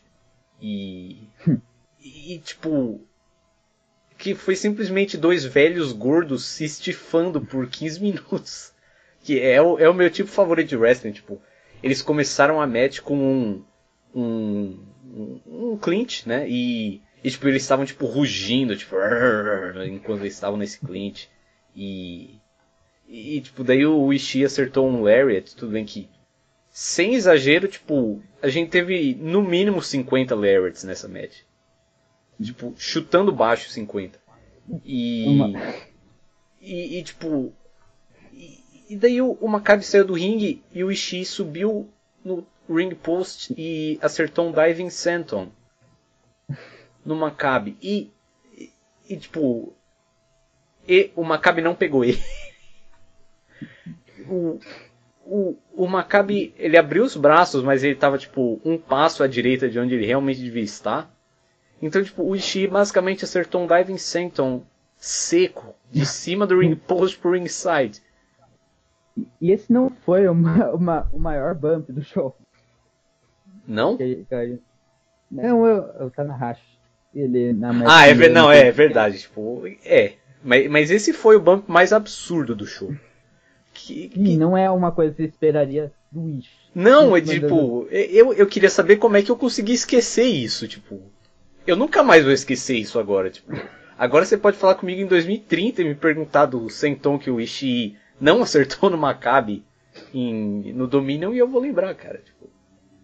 E... e daí o Ishii, ele fodeu o ombro dele né, nesse dive e, e o Maccabi con, continuou trabalhando até que apareceu um doutor pra, pra, pra perguntar sobre o Ishii e tal. Tipo, o Maccabi deu zero fucks sobre a condição do seu adversário e batia no Ishii. Deu uns, uns lariats no local e tal. E ele e o Maccabi, em um desses lariats, ficou o pior que eu já eu pessoalmente já vi como fã do wrestling. Ele, tipo, ele, ele, sei lá, ele, ele pegou impulso com o braço e só jogou assim, por exemplo, como se fosse eu. É tipo. É, aquele. Eu me lembro que quando eu assistia no esporte ativo, tipo, os caras falavam ah, matar cobra. É, foi isso, cara. Cara, eu, tipo, é, como eu disse, essa foi a melhor match do show. Eu não sei por que que. Porque eu lembro que eu via cara falando, tipo, não, porque, tipo, o Maccabi tá. Tipo, o Ishii tá tendo um ano ruim porque ele só tá lutando com o Maccabi e tal. E, tipo, cara, essa match foi. Cara, essa match foi perfeita, cara. Eu, eu não, não tenho outro jeito de descrever essa match. É, ela, foram dois gordos se estifando por 15 minutos, como eu disse. Teve um, como eu disse, teve um senton do Ishii, tipo. Teve uma hora que o. Bom, essa foi a match inteira, foi eles trocando strikes, mas, tipo que o Ishii tava acertando, é, eu não sei se eram forearms ou chops, mas o Maccabi tava dando tipo, eu, eu não sei se eles eram forearms ou se eram para ser punches na cabeça do Ishii, mas tipo, para qualquer pessoa que já viu o Bodyguard, o famoso bodyguard da All Japan, tipo, é, é, são tipo os forearms que ele aplica, mas de alguma maneira ainda piores. E, e tipo, ele balançava o braço que triscava, talvez um dos pelos do braço dele triscasse na cabeça do Ishii por cima. E teve um outro momento que foi triste, que foi tipo o o Ishii tava é, é, abaixado, né? É, com a cabeça baixada e tipo o Maccabi pegou impulso nas ropes e o Ishii não levantou a tempo. E daí o Maccabi meio que parou e, e acertou Isso, um, uhum. um, um forearm meio geek no Ishii, tipo o, essa match, tipo, eu daria 6 stars para essa match. Porque meu, cinco, meu rating atual é 5. Mas... 5 e 75. Sim, mas eu, eu daria 6 se o Maccabi tivesse, tipo, é, acertado um shoot knee no, no Ishii nesse... Ainda mais se tivesse sido no ombro lesionado do Ishii. Tipo. É, isso teria tornado a match mais do que perfeita para mim. Mas, inclusive, é, tipo, teve um momento que o Maccabi acertou um DVD que o Ishii começou a vender o ombro e tal. O Ishii separou o ombro é, no G1 em 2014. É, hum. Foi praticamente um ano antes desse, desse, desse domínio. E, e né, né, que ele separou o ombro, tipo, o Carl Anderson, que teve uma match com ele no último dia final, tipo, ele acertou aquele kick dele, que ele pega impulso nas cordas, tipo, dá um chute e acertou no ombro do cara. É. Do, do. E ele até comentou isso num podcast que ele tinha com o Doc e tal, uhum. antes deles irem pro WWE, que tipo, ele teve que se desculpar tipo, muito com o Ish nos bastidores, porque ele acertou, ele acertou aquele kick, que assim, Claro que ele bate na, na coxa e tal, Sim. Que, que é um completamente otário de se fazer, mas parece doer, cara. Essa Não, é a sim. verdade. Se, se bem que assim, já naquela tá match o Ishii retribuiu, tipo. Com certeza fazendo o Anderson temer pela vida dele, porque, tipo, com o ombro separado, ele teve a brilhante ideia de acertar um Stolen Superplex num cara maior que ele. Então, tipo, ali eles dois quase morreram também naquele spot, que foi maravilhoso. Mas. ma- Uhum. e, e aí que tá, tipo, o Ishii lesionou o ombro, tipo, acho que contra o Dave Boy, se eu não me engano, no, no D1 24. E quantos shows ele ficou de folga? Zero. sim, Ele perdeu zero shows com o ombro separado. Ele simplesmente continuou lutando todas as matches. E, tipo, um ano depois, eu, um ano e pouquinho depois, o Styles, tipo, ele eh, foi retirado lá do, acho do World Tag League, porque, tipo, tava com dor nas costas. Então, Não, é, tipo. é. Se bem que pelo menos o AJ, tipo, ele saiu do Tag League, que é um Tour Geek, e teve. E ele teve as matches dele no Final Battle e no Wrestle Kingdom, mas é mesmo assim, é, realmente o Ishii perdendo zero shows e tipo. E, e justamente, tipo, basicamente eles ficaram trocando lariats e punches e shoulder blocks e. E tipo, eles começaram a chutar com tipo. É, Kesagiri chops. Que são tipo chops no pescoço e no ombro. E tipo, eu, eu não queria ter levado nenhum daqueles chops. É, digamos assim. E justamente o fim foi tipo. fo- Foi um dos meus fins favoritos, porque, tipo, esse, esse é aquele tipo de match, que é um, umas matches que a gente tinha muito pelo Never Tire, onde, tipo, não tem estratégia, não, não tem nada. Tipo, o que. é você bater. Sim, o, os o cara- que, o que cair primeiro, Exatamente, tipo, isso é perfeito, porque tipo, o finish não foi um, um reversal esperto, não foi um cara que foi mais ágil que o outro, tipo, o- eles trocaram lariats por 15 minutos, daí o Maccabi começou a acertar um monte de lariats no Ishii no corner e o Ishii simplesmente começou a cair, porque tinha acabado a energia, e tipo, quando ele caiu, tipo, o médico do lado dele, tipo, perguntando pra ele, ei, você tá bem? Tipo, o Ishii não moveu um músculo, ele não abriu os e o, olhos. Ti- o Tiger foi. O Tiger Hattori. Sim, o- o Tiger Hattori- foi preocupado, olhou, tipo. E tipo, mesmo com o médico, e, tipo, preocupado com a saúde do Ishii, tipo, o que aconteceu foi que. quando já tava quase estabelecido que o homem tava morto, tipo, o Maccabi pôs o Ishii na top rope, acertou um Spider German Suplex. É, E- o ele até, tipo, relutou até, mas daí o Maccabi, assim, a- eu, os, os announcers falaram que ele tinha acertado uma headbutt, mas eu não vi nada, tipo, o Maccabi ele meio que deu uns tapas, assim, na, na, na nuca do, do Ishii e ele aper- aplicou o- É, tipo, o não, sim, Spider. na verdade, tipo, eles foram, foram os, headsbu- os, os headbutts mais safes que eu já vi, porque, tipo, o Maccabi não mexeu a cabeça dele, tipo, ele puxou o Ishii de modo que a cabeça do Ishii chegasse na dele. Então, Sim. tipo, se você vê aqueles negócios de física, de ponto de referência e tudo mais, até tecnicamente foi um headbutt, mas, né. E, e daí o Ishii, tipo, eu vou falar uma coisa aqui, se tem um move que é, eu ficaria preocupado de, de aplicar e de levar de alguém num- numa wrestling match seria o, o Diving Knee ah, da Top Rope, porque tipo, eu não sei por que esse, esse move se destaca pra mim como um move bem perigoso. Que se você, não sei, se você cair com uma joelhada na cabeça de, de um cara que tá no chão, tipo, se você acertar de verdade, isso pode causar alguns problemas, né? E, e eu sempre. E tipo, o Ishii levou esse diving knee do Maccabi, tipo, de cabeça pro chão. Sem ver o Maccabi chegando, tá? E tipo, deu pra ver que ele aplicou da maneira safe e tal, mas. mas e daí ele venceu. Mas não, essa match foi. Foi fantástica, cara. Eu, eu adorei essa match. E daí o, o Maccabi pinou o Ishi com, com o King Kong Knee Drop e tal. É, daí teve a post-match, o Ishi foi atendido e durante a saída do Maccabi, por algum motivo eles tocaram o começo da dub do Cole. Não, do foi Cole, porque, tipo. Rodou. Sim, porque tipo, rodou toda a dub theme do Maccabi, daí do nada come... tocou o começo da dub theme do Cole, que a gente vai falar um pouco mais sobre a estranheza desse fato. E daí depois é, voltou a tocar a theme dele, mas também é engraçado que, como eu disse, tipo, essa field durou o ano inteiro, porque o Maccabi teve. A gente falou o que aconteceu antes e. Daí o Maccabi teve uma defesa contra o Ibushi. Que, que por acaso explica, de certo modo, que o Ibushi foi embora. Que, tipo, que eu lembro que o finish foi basicamente o mesmo finish dessa match, só que foi tipo. Não importava quantas vezes o Maccabi batesse a cabeça do, do Ibushi no ring post, ele não largava, e daí o. O, o acertou um, um Spider Dragon Suplex da top rope. No Ibushi, claro. E o Maccabi venceu o Ibushi pelo Never Title. Uh, e depois o Ibushi sumiu da face da terra para sempre. Uh, mas e depois a próxima match foi de novo contra o Ishii. Então, tipo, eles ficaram com essa field o ano inteiro e, e eu via muitas pessoas reclamando dessa field e eu não estava particularmente animado, mas depois de ver essa match eu fiquei com vontade de reassistir todas essas matches de novo, cara, porque isso foi muito bom.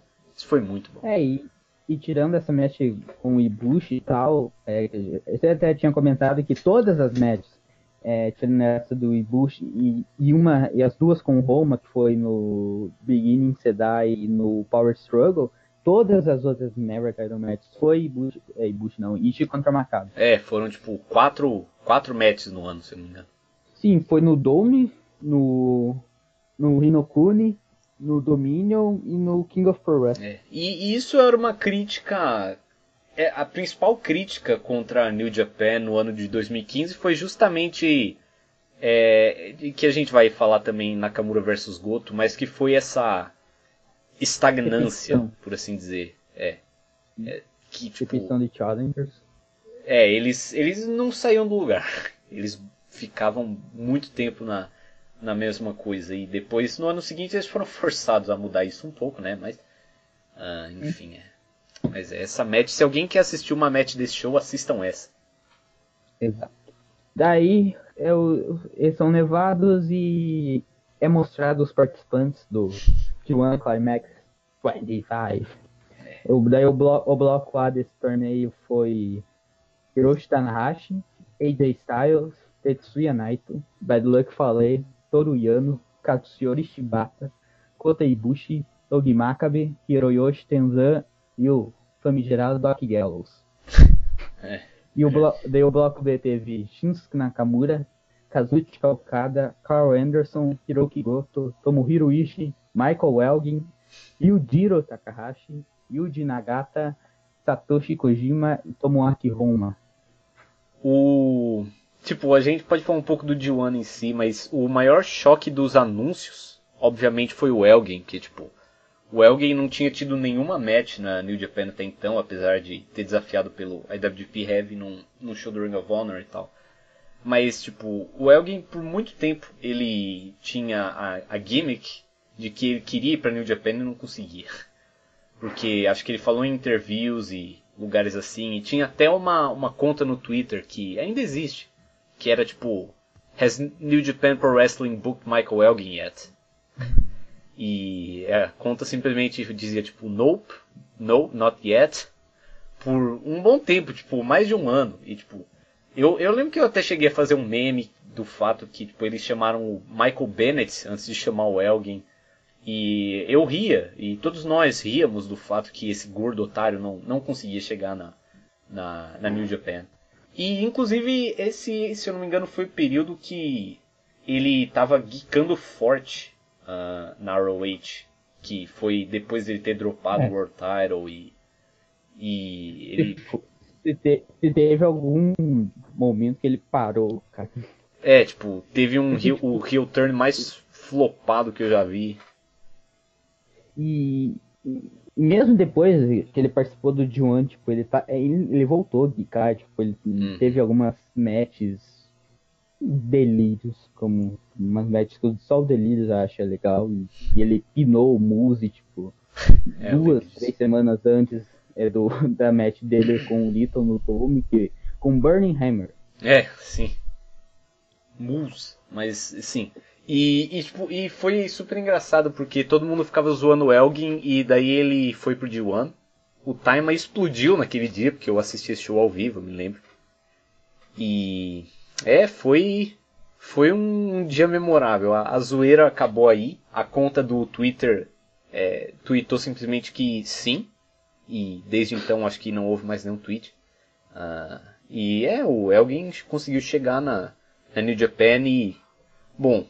E por lá ficou. É, e, diz, e pelo jeito que as coisas estão em 2018, ele vai continuar lá por um bom tempo. É, eu acho que ele não vai ser muito bem-vindo no, nos ele Estados vai Unidos. ter mais title match agora. Ahn, vai? Ah, é, ele vai ter, vai lutar pelo Never Title, é verdade. Hum? E é, mas então sim, ele, ele foi bucado aqui e ele teve uma run muito boa no, no G1 ah, 2015, até que continuou a sua carreira e tudo mais. Mas é, foi, foi engraçado ver o, o Mike. É, e a. eu acabei. entrei na, na conta NJPW Book Me Yet, daí a. O, daí NJPW no Twitter. O último tweet foi no dia 7 de junho de 2015, justamente do show. É, que horas? Foi às 2h39 da tarde no Brasil. Somente yes. Sim, e é, nada como lembrar de piadas sem, internas sem graça de três anos atrás. E mas sim, é, foi o Elgin foi bom e, e foi legal que eles começaram a anunciar as matches e eu me lembrava de muitas dessas matches que eles anunciaram. É, que iam Sim, rolar no G1. eu até, eu até tinha comentado pra você que eu lembrava a maioria das matches do bloco A, mas a do B, tipo, tinha, tinha alguma dificuldade pra lembrar. Eu acho que a primeira match até do Elgin no bloco B foi contra o Nakamura ou foi contra o Ishi, eu não tenho certeza. Eu lembro que a Porque segunda o- foi contra o Okada. É, eu não me Ou, lembro ou, a prim- ou foi a primeira com o Okada, eu não tenho certeza. É, tipo, eu, ou talvez tenha sido a primeira com o Okada. Eu lembro que a do Nakamura foi tipo a terceira, que ele venceu por forfeit, porque o, o Nagata matou o Nakamura. Sim, Em, e daí match o. Nakamura, e daí o Nakamura é, teve a- o restante da run dele, ele teve que lutar enfaixado e É. tal, daí deu, o Tana deu uma interview, tipo, que ele que se fosse possível ele queria uma rematch com o Nakamura, porque o Nakamura não tava 100%, então o que nunca aconteceu. É, então, e... Mas sim, tipo, teve matches como Shibata vs Ibushi, por exemplo, que foi uma 5-star match que passou despercebida. É, tipo, eu lembro também Tanahashi vs Tenzan, que foi uma das primeiras, que foi uma 4-star match, que pro Tenzan, essa altura, era grande coisa. E seria mais ainda hoje, pra- parando pra pensar. É, e como você falou, tipo, é, o Nakamura contra o Tanahashi, tipo, na época era a melhor match que eu tinha visto na vida, na minha opinião, na, que foi a final desse D1, o Tanahashi venceu. Eu era o único que estava torcendo pro Tanahashi e eu fui feliz naquele dia, diferente de 2018, eh, quando o Tanahashi perde com um Rainmaker. Ah, mas é, foi. Esse D1 foi bom. Foi o primeiro D1 que eles tinham as undercard tag matches. Bom, não o primeiro, mas o primeiro em alguns anos que eles tinham aquelas undercard tag matches, né? Ao invés de só singles e tal. Sim. É, bons tempos. Daí o Tanahashi acabou vencendo esse T1 e tal, desafiou o Okada e é, voltamos com, com um VTR de como Carl Anderson estava sendo afetado pela Maria Canelli e tinha perdido os tag belts do The Kingdom, Matt Taven e Michael Bennett. É, nem, nem tudo eram flores também em 2015. O Bennett e o Taven eram tag champs. Ah, e não só isso, tipo, se fosse só isso era uma coisa, mas de fato a, a storyline era que o Carl Anderson, com seus trinta e tantos anos, mulher, filhos, famoso, é, rico, Sim. ele ele fez, ele se comportou basicamente como eu me comportaria se eu estivesse perto da Maria Canelis. Ah, ele, em- no meio de matches, ele parava de lutar para simplesmente ficar olhando ela e perdia, inclusive perdeu os tag titles. Em uma promo disse explicitamente que ele não estava interessado nos tag titles, só na Maria. É, E o Doc, e o Doc fazia tipo o papel de, sei lá, um, como pode dizer, tipo o cara que tentava acordar ele pra vida. é um, Tanto que ele, um- um ele fazia o papel de um homem adulto nessa tag. Sim. Ah, E o Doc, inclusive, chegou a acertar um chop na Maria em alguns, alguns dos vários confrontos dele, É. deles. E então o VTR acaba. é, o Bullet Club, Doc Gallows e Carl Anderson uh, entram com a Amber Gallows, uh, o Bullet Baby, como era conhecida na época. E no, no como posso chamar? Nameplate, talvez. Do, do, uh, do combate tá Amber com N no lugar do M. Amber Gallows. É, esse foi um, um erro leve, vai. Tipo, pro, pros padrões da. Pros criadores de Kyle O'Reilly. É, eu acho que Amber com. E o Osplay. É, o Osplay também, inesquecível. Então, tipo, Amber com N até dá pra, dá pra Cara, perdoar. eu juro que teve um show da New Japan, acho que foi em 2016, tipo, os caras colocaram no, naque, no Core Walking, tipo, King of Sprots. Ah, é, sim, eu lembro disso também. E- É, eles não são muito, muito bons em soletrar palavras americanas, não. Digamos assim. King of Sprots. King of Sprots. Também já viu o Time Splitter, Kushida? Eles têm, tipo. Meu Deus do céu. Daí o Kingdom entra com a theme do Adam Cole por cima no dub. O que é até estranho, porque como eu comentei com o Léo quando a gente assistiu, assistiu o show, tipo, o Cole, ele, um ano depois, ele voltou a lutar lá na New Japan com a theme mais genérica possível. Com É. Adam Cole, baby. Adam Cole, baby. Tum, tum, tum, tan, tan, tan. E, e eram quatro Essa vai- vezes é, Adam Cole Baby, então era tipo super awkward. Especialmente no começo, porque tipo, simplesmente não parava. Tipo, daí você ficava esperando. Sim, pô, tal. o, o- ele tenta, acho que, sei lá, quem falavam pro Cole, certo, ficar repetindo Adam Cole Baby toda a match, tipo, todo momento da match pra ver se ele ficava over com a crowd. É, então, e tipo, e, e a theme fazia sentido, porque tipo, a gimmick do Cole no, no Japão era um cara que fala Adam Cole Baby. Era só isso. Ele era uma catchphrase. Sim, e ele era campeão da Ring of Honor na época. Tipo. É. E eu- ele, ele tentava ficar over com a crowd, tipo. Falando a, fra a frase em todo headlock que ele fazia, em todo tipo break que tinha na, na match, ele repetia a frase. E quando ele realmente começou a tipo, tirar alguma reação, ele largou e foi pro, pro WWE. Mas se bem que é, o, é, o Cole é um cara que claramente não, não ia dar lá muito certo no Japão, tipo. Enfim, o Cold É, bom, é, vendo desse ponto de vista também. Mas é. Mas é sim, tipo, o que, o que não faz sentido é que. Tem muitas coisas que não fazem sentido. Tipo, primeiro, co- como é que os caras conseguiram os direitos dessa theme, assim? Que tipo. co- como dub theme, tipo, qual que era o theme que o Kingdom tava usando que não era essa? É, tipo, Cara, eu, eu juro, eu juro não, eu, eu penso que seja aquela que o Beneu usava na Ring of Honor, que era Suffer An- Anthony. Ah, é assim. verdade. É, aquela música era uma boa música. Eu gostava daquela música. Mas. Daí eles colocaram essa, a Something For You, que era a theme do Cole. É. Daí durante o combate, né, foi nada de especial, tirando o fato do, do Benê, ele é, é aplicar um side effect, o que fez recordar os tempos de Matt Hardy. Ah. Big Money Matt Hardy. Saudades. Antes dessas demências de. Broken. Broken. Essas geekagens aí. Era muito melhor quando, tipo, eram os. Cara, tipo, era uma gimmick de caras que idolatravam o Matt Hardy. Tipo, eu pelo menos acho isso muito mais engraçado do que. Sei lá que porra que faz hoje, mas. Sim, e era, era tipo, ele era o centro das atenções e tinha o, o Bennett, a Maria e o Cole. Daí o Kevin só foi entrar depois que o Matt saiu e pra TNA de novo. Triste.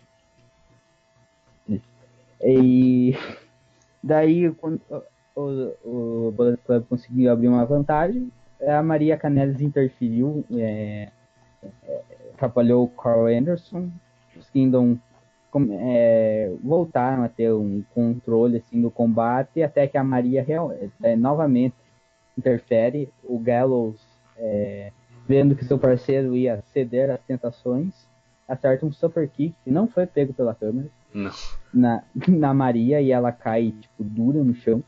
O, o Bennett ele, ele dá um foda-se pro combate e vai ver sua esposa, o que está certo. E o Taven se fode completamente. E o Bullet Club pina ele com o Magic Killer. É, e vence pela terceira vez o IWGP Tag. E na comemoração, tipo, o Gallows, ele tá com o cinturão dele e ele fica balançando como se fosse um pênis. É. E a e a Amber Gallows é, empina a sua bunda em direção a isso. É, isso foi um pouco. Eu, eu, eu não lembrava de, de ver esse tipo de coisa na. É, mas. Sim, é, tipo, essa match não foi ruim não, tipo. Eles contaram bem a história que eles tinham que contar, sabe? Não, não, não teve muita match, por assim dizer, tipo, sem, sem se trabalhar nada em cima da, da, da questão da Maria e tudo mais, mas sim, tipo, esse angle é, é imperdoável. E eu digo isso, eu digo isso para um angle que é baseado no no na Maria, digamos hum. assim. É, eu não, achei nenhuma palavra para retratar bem o que eu tava querendo dizer, mas eu acho que deu para entender. Tipo, mesmo um angle baseado hum. na Maria, tipo, ainda torna esse angle imperdoável, porque ele envolvia um top guy se comportando como um geek, fazendo coisas que eu não faria. Então, é, não, é, esse angle foi imperdoável. E é um bom retrato do, da situação tradicional da, da Heavyweight Tag Division. E daí teve, teve aquele, aquele, no, aquele combate no, no final do, do G1 25 que teve foi foi Doc, Carl e AJ contra Okada, Taven e Benet, tipo, o AJ e o, e o Anderson, eles dançaram com a Maria e tal. É, ah, é, eu lembro, é, eu lembro desse GIF, eu lembro desse GIF. E eu também lembro do fato que, tipo, no, no time de Kazuchika Okada, é, Matt Taven e Michael Bennett, o homem pinado foi o Okada. É, eu lembro disso também que foi o setup para rematch no King of Pro Wrestling, do main event desse show. Uh, mas ainda foi engraçado. E. É, pois é, foi, foi bom ver a Maria de novo. Uh, mas. Uma coisa que eu até tinha comentado contigo era que, tirando o Tave e a Amber Gallows, todos esses envolvidos na match estão na WWE atualmente. É verdade. E e o único, e o único que eu realmente sinto falta é, pelo menos pro que ele poderia, tinha o potencial de fazer de bom na, na New Japan, é o, o Carl. Que os outros eu não, não, vou dizer que eles são ruins, mas nada de especial. Tá? É, o Doc era tipo o Tangaloa, ele era bom com o Carl, com minha tag. É. Então. É o que eles basicamente, não vou falar tipo descaradamente, mas é o que eles fazem hoje com os Guerrillas of Destiny. Tipo, o Tonga é realmente o cara que eles tipo, dão uma coisa pra fazer no ringue é, solo, enquanto o Tangaloa fica em tag match pra esconder as fraquezas dele. É. Se bem que, bem eu, que eu, até... eu, eu, acho que eles é... têm que tirar o Tamatonga do D1. Mas... Ah, cara, sei lá, eu acho que agora com o Cold, tipo, lá, tirando o Nagata e o Kojima que não vão participar é. do show, eu, eu não tiraria o, o Tama, acho que, sei lá, ele teve um bom, bom combate ano passado, eu tiraria o Yoshihashi, porque eles, Yoshihashi não. Ele não, tipo, é. em 2016 ele até tinha, tipo, tinha aquela. aquela razão de, ah, ele, ele consegue sim dar bons combates, vamos por ele no Dion, até aceito. Mas agora com. É, o, sei lá, eu colocaria o Cold né, no, no D1, porque acho que faz sentido, não, tipo, não não que eu queira, mas acredito que faz sentido. E eu, deixaria o Tamo. Eu, eu não colocaria o Cody no D1. Se alguém tivesse. Se eu tivesse que escolher entre o Tamatonga e o Cody Rhodes, eu escolheria o Tamatonga.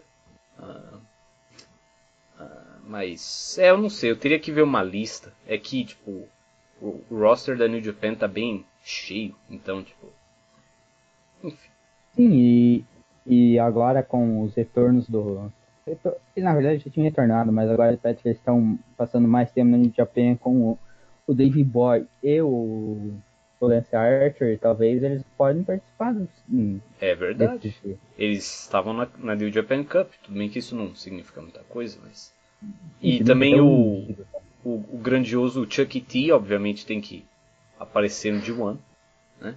O, Tra o Trent, não sei, é, não sei como tá a situação da lesão, mas eu é. gostaria de ver ele no G1. Se o Trent, que, tipo, se o Trent se, se ele voltar, vai ser voltar até agora e ficar, tipo, 20 noites é, seguidas lutando, seria meio um suicídio pra ele. É, depende. Mas é, o Joan sempre tem aquela. É, hoje, hoje em dia, em comparação com, sei lá, 2016, tá bem mais apertado. Tem que duas, três vagas no máximo você colocar. É, a gente. E, e, e, obviamente a gente também precisava de Kento Miyahara no D1, mas. É isso que eu até tinha esquecido de comentar com vocês esses dias, que eu tinha visto uma discussão no Reddit, que o, o, o, o Juan parou de ser tipo aquela o torneio que reunia as grandes companhias do Japão para tipo deixar só mesmo no New Japan. E que o último outsider, últimos outsiders foram o Marufuji e o e o Nakajima. É. E tipo, antes disso, eu não, não eu não sei quem que quem que foi, não me lembro. Tirando o Ibushi, claro, que era tipo meio é, tipo, meio A menos que você conte caras como, tipo, o Rush, que eu acho que tava no D1 23, se eu não me engano, algo assim. É, mas é, tipo, eu, eu até entendo porque a, é, a New Japan faz isso, tipo. A New Japan não tem muito o que ganhar fazendo parcerias com outras empresas, além de, tipo, por exemplo, se você faz uma parceria com a Noah e tipo, você faz um Invasion Angle, a gente viu que aquilo estava dando muito certo. E obviamente eles tiveram problemas, né? Mas. É, hum. tipo, basicamente o que a New Japan tem para ganhar é isso. Tipo, ah, um, uma, uma coisa nova no, no produto por alguns meses. É, mas, tipo, na questão de negócios e, e, houses e coisas assim, tipo, eu acho que eles não têm muito o que ganhar é, com colocando outros caras no, no D1 e tal. Um, Sim, a... eu acho que acredito que a participação do Mario Fuji do Nakajima naquele de Wuhan foi tipo porque o, o, o Jado ele era o Booker da Noah, então tipo ele queria fazer o Nakajima ser o, o novo ace da, é, então. Tipo, exato. E o que a gente tem que lembrar da da relação entre a Noah e a New Japan é que a New Japan era dona de uma parte da Noah, ou pelo menos a Bush Road era. Então é por isso que eles estavam investindo tanto na Noah. Né? Porque, por isso que a Suzuki Gun estava lá e tinha outros caras que iam por lá, como o Yano, por exemplo, e tal. O próprio Jado e o Guedo. E... Cara, o Yano na Noah, tipo, ele ficou em segundo lugar na Global League. É, não, tipo, aquela. A, o que seria a. É, se alguém estivesse perguntando como é que era o, quando a, a New Japan tinha envolvimento na Noah, tipo, a, a match basicamente, a, entre aspas, a semifinal a, da Global League foi tipo Yano versus Izuka. É, não, não, não, não é uma briga. o Yano tava liderando o bloco. Tipo, o Nakajima, eu lembro, o Nakajima venceu o, o JTC Title, tipo, em outubro, e a Global League foi em novembro. Quem, e obviamente quem foi o primeiro cara a pinar o, o novo JTC Champion livrando a, a Noah desses malditos da Suzuki Gun. Ah, foi o True Ace, ia não. Então, é, não, não eram bons tempos para ser um fã de Noah, é, 2015, 2016. Um, mas eles, como uma stable na New Japan, eram super over, como uma heel stable. Uh, então, é, mas eu, eu ainda assim gostaria de ver o, o Kento no D1, mesmo que. E, e a Noah a Suzuki Gun teve tipo algum aumento em, é, em, dizer, em público nos shows, tanto que depois que saíram caiu drasticamente, agora que eles estão passando se recuperar. É Mas é. É que então, acabou sendo. Acabou sendo um problema, porque, tipo, eles ganharam alguns fãs novos da Suzuki Gun, mas, tipo, os caras que eram fãs de Noah mesmo foram embora. Então, daí, quando a Suzuki Gun foi embora, eles ficaram em apuros. Mas enfim. Falando em Yano, é o próximo combate e Toruyano contra Hiroshi Tanahashi. o, a história do combate era que o, o, o Yano tinha pinado o Tanahashi na primeira rodada da New Japan Cup, é, com, com é, como se diz? Shen, é, Shenanigans. Um, isso. Um Yano e... Special, provavelmente. Low blow, roll up. E daí no Don Taco, o Tanahashi tinha pinado o Yano da mesma maneira, tipo, puxando os cabelos dele e tal. Daí nessa era para finalizar a rivalidade entre os dois. O Tanahashi, que, segundo a moça do Insider, era o Man of Talent. Ah, essas o alcunhas do, do Tanahashi. O homem do talento é. contra. É, o combate foi o, o que se esperava. Enfim, foi nada de, de especial, tirando o fato que o Tanahashi tomou um bump é, ele foi ele foi aplicar um running body splash na, na parte do público, tipo, Iano é, saiu do lugar e ele é, caiu um monte de cadeiras. Ele foi seco no chão. Sim. E daí o Yano, ele tentou, obviamente, aplicar low blows e tal, e o Tanahashi conseguiu evitar todos, e no final o Tanahashi aplicou um Dragon Screw, é, o Sling Blade e venceu o combate. É, eu acho que foi um Twist and Shout antes do Sling Blade. Ah, eu acho. Mas, Provavelmente. Mas sim, tipo, a antepenúltima match no Dominion, no Osaka Joe Hall, 11 mil pessoas na crowd, envolvia Yano. Anos. Esse era o retorno do New Japan depois de 21 anos no Guild. sim, tipo, esse era um show que, tipo, tinha muita pressão em cima para funcionar e tal. E e sim, tipo, obviamente, como vocês podem ver, o card foi um card muito forte, mas a antepenúltima match ainda envolvia o Ian. E, e, e, tipo, foi, foi bom, tipo, algo que começou a. que me, a, me surgiu à mente nessa match foi que, tipo, nesse show todas as matches foram bem diferentes, sabe? Tipo, os main events foram mais ou menos parecidos entre si, porque foram meio que main events clássicos da New Japan, por assim dizer. Mas, tipo, você teve uma. Um, uma match pagando tributo ao inoquismo, você teve dois gordos velhos se estifando, você teve a Junior Title Match, você teve a, a Junior Tag Title Match, que eram só flips e flips. É, você teve um pouco de tudo nesse card, né? Então. O, Nai, o Naito, uma match trabalhada no Naito e Sim, tal. foi, foi um, um card bem variado, então isso é bom. E, e teve essa match aqui com o Ian. E não, realmente foi uma. Tipo, imagine uma, uma singles match do Iano num, num big show onde tem que rolar alguma coisa. Foi bem isso, tipo, foi baseada em, em hair pulls e low blows e roll-ups e etc, etc. Mas foi um combate bom até no fim das contas.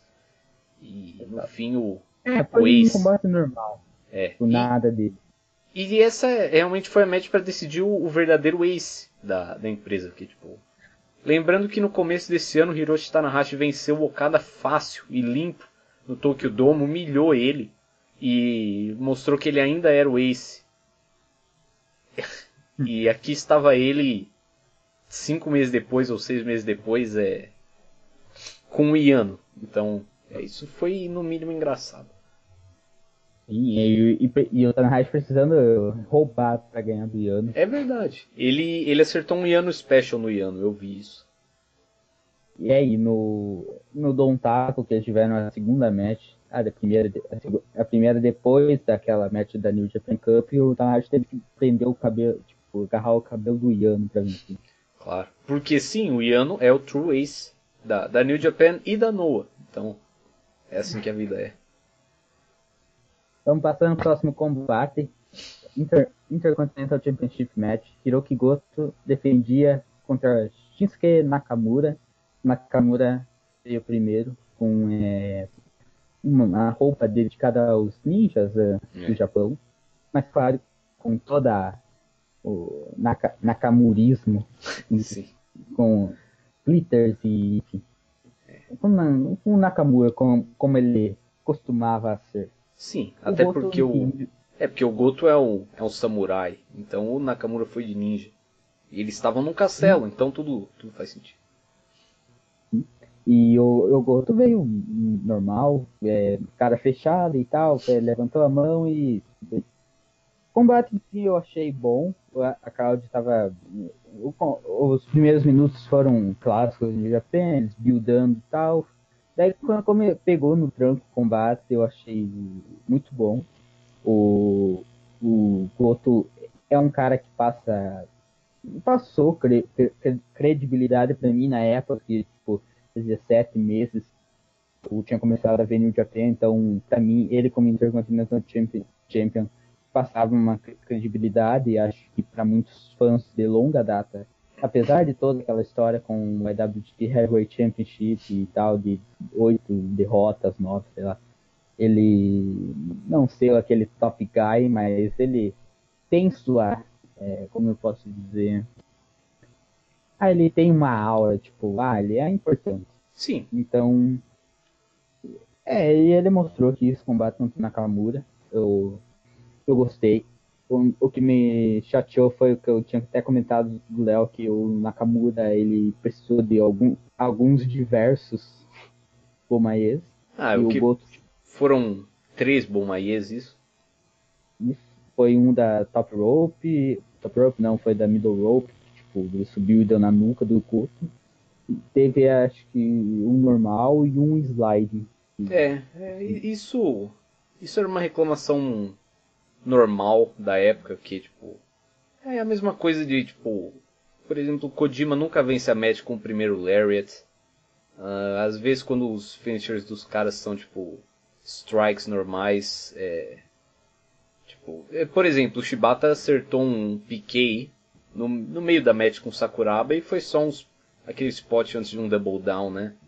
E é, com, com, o Bomaye da, da segunda rope do Nakamura é a mesma coisa, tipo, ironicamente, quando ele aplica o move lá de cima, tipo, ele é menos poderoso do que é, do que normalmente. Então, é. ele faz a, to, ele fazia todas as gracinhas e tal, uhum. bater o pé no chão.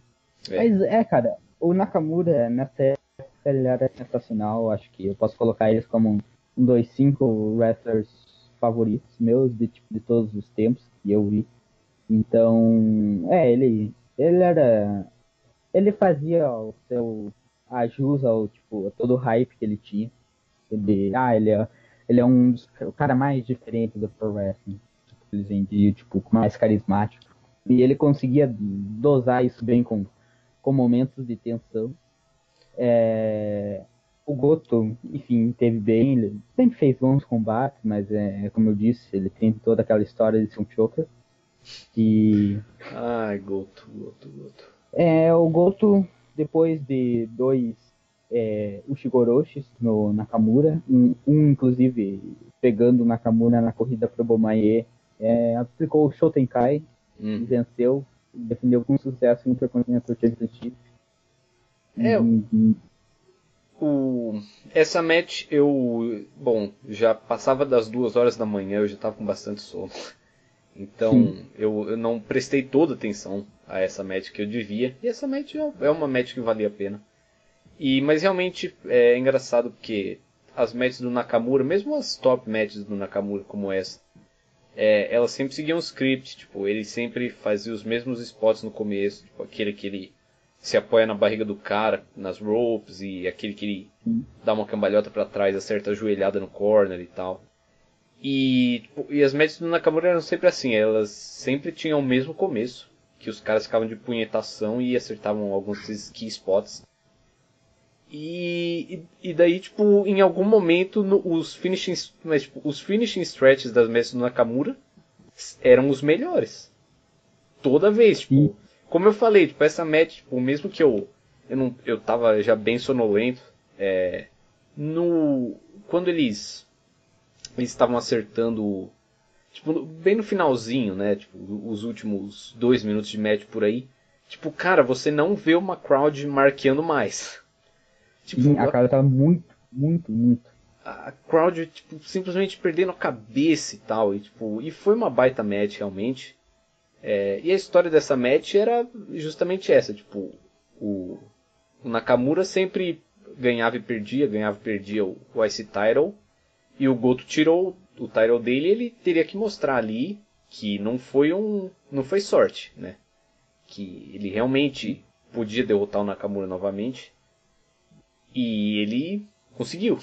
Então, e como eu, como eu falei mais cedo, tipo, ele conseguiu aqui, mas daí o que aconteceu foi que o Nakamura venceu ele no G1 e em seguida Perdeu pegou. por submission. Foi? É, eu não me lembrava disso. Submission foi com acho que o Triangle Choke. Ah, sim. E, e depois ele, ele venceu ele no G1 e venceu ele de novo no Destruction. Então, tipo, tá aí mais uma field que, tipo, começou em março e terminou, tipo, em setembro. Então, Isso. Muito também foi um outro grande motivo de, de reclamação em questão de estagnância, entre aspas, porque, tipo, você vê, tipo, ninguém foi super elevado, que, tipo, o Tanahashi ficou onde ele estava, o Okada, no modo geral, no ano ficou onde ele estava, o Nakamura também, tipo, continuou naquela de ganhar e perder o Ice Title, o Goto também não subiu, o Ibushi, como eu falei, eu- tipo, pode falar. Não, eu ia falar que eu acho que o que mais conseguiu assim ter um estabelecer mesmo foi o Styles, que ganhou do Tanahashi e tal. Mas é, ele vazou um ano depois, então. É, então, tipo. E, e não, e mesmo assim, tipo, o Styles no começo do ano ele já meio que era aquele top guy Jin, sabe? E, tipo, obviamente essas reclamações são todas de geeks da internet, não são de fãs japoneses, né? Porque lá o negócio tava crescendo, então. E, então, tipo, meio que. E o Ibushi, que no começo do ano, tipo, lutou pelo Ice Title e todo mundo pensou, ah, agora vai. Ele, como eu disse, perdeu pro Maccabi e sumiu. Então, então foi um ano que, que tipo, só teve matches boas e as rivalidades foram todas boas, mas. E, tipo, quem venceu o John foi o Tanahashi. E, tipo, como as, é natural, tipo, o pessoal já reclama.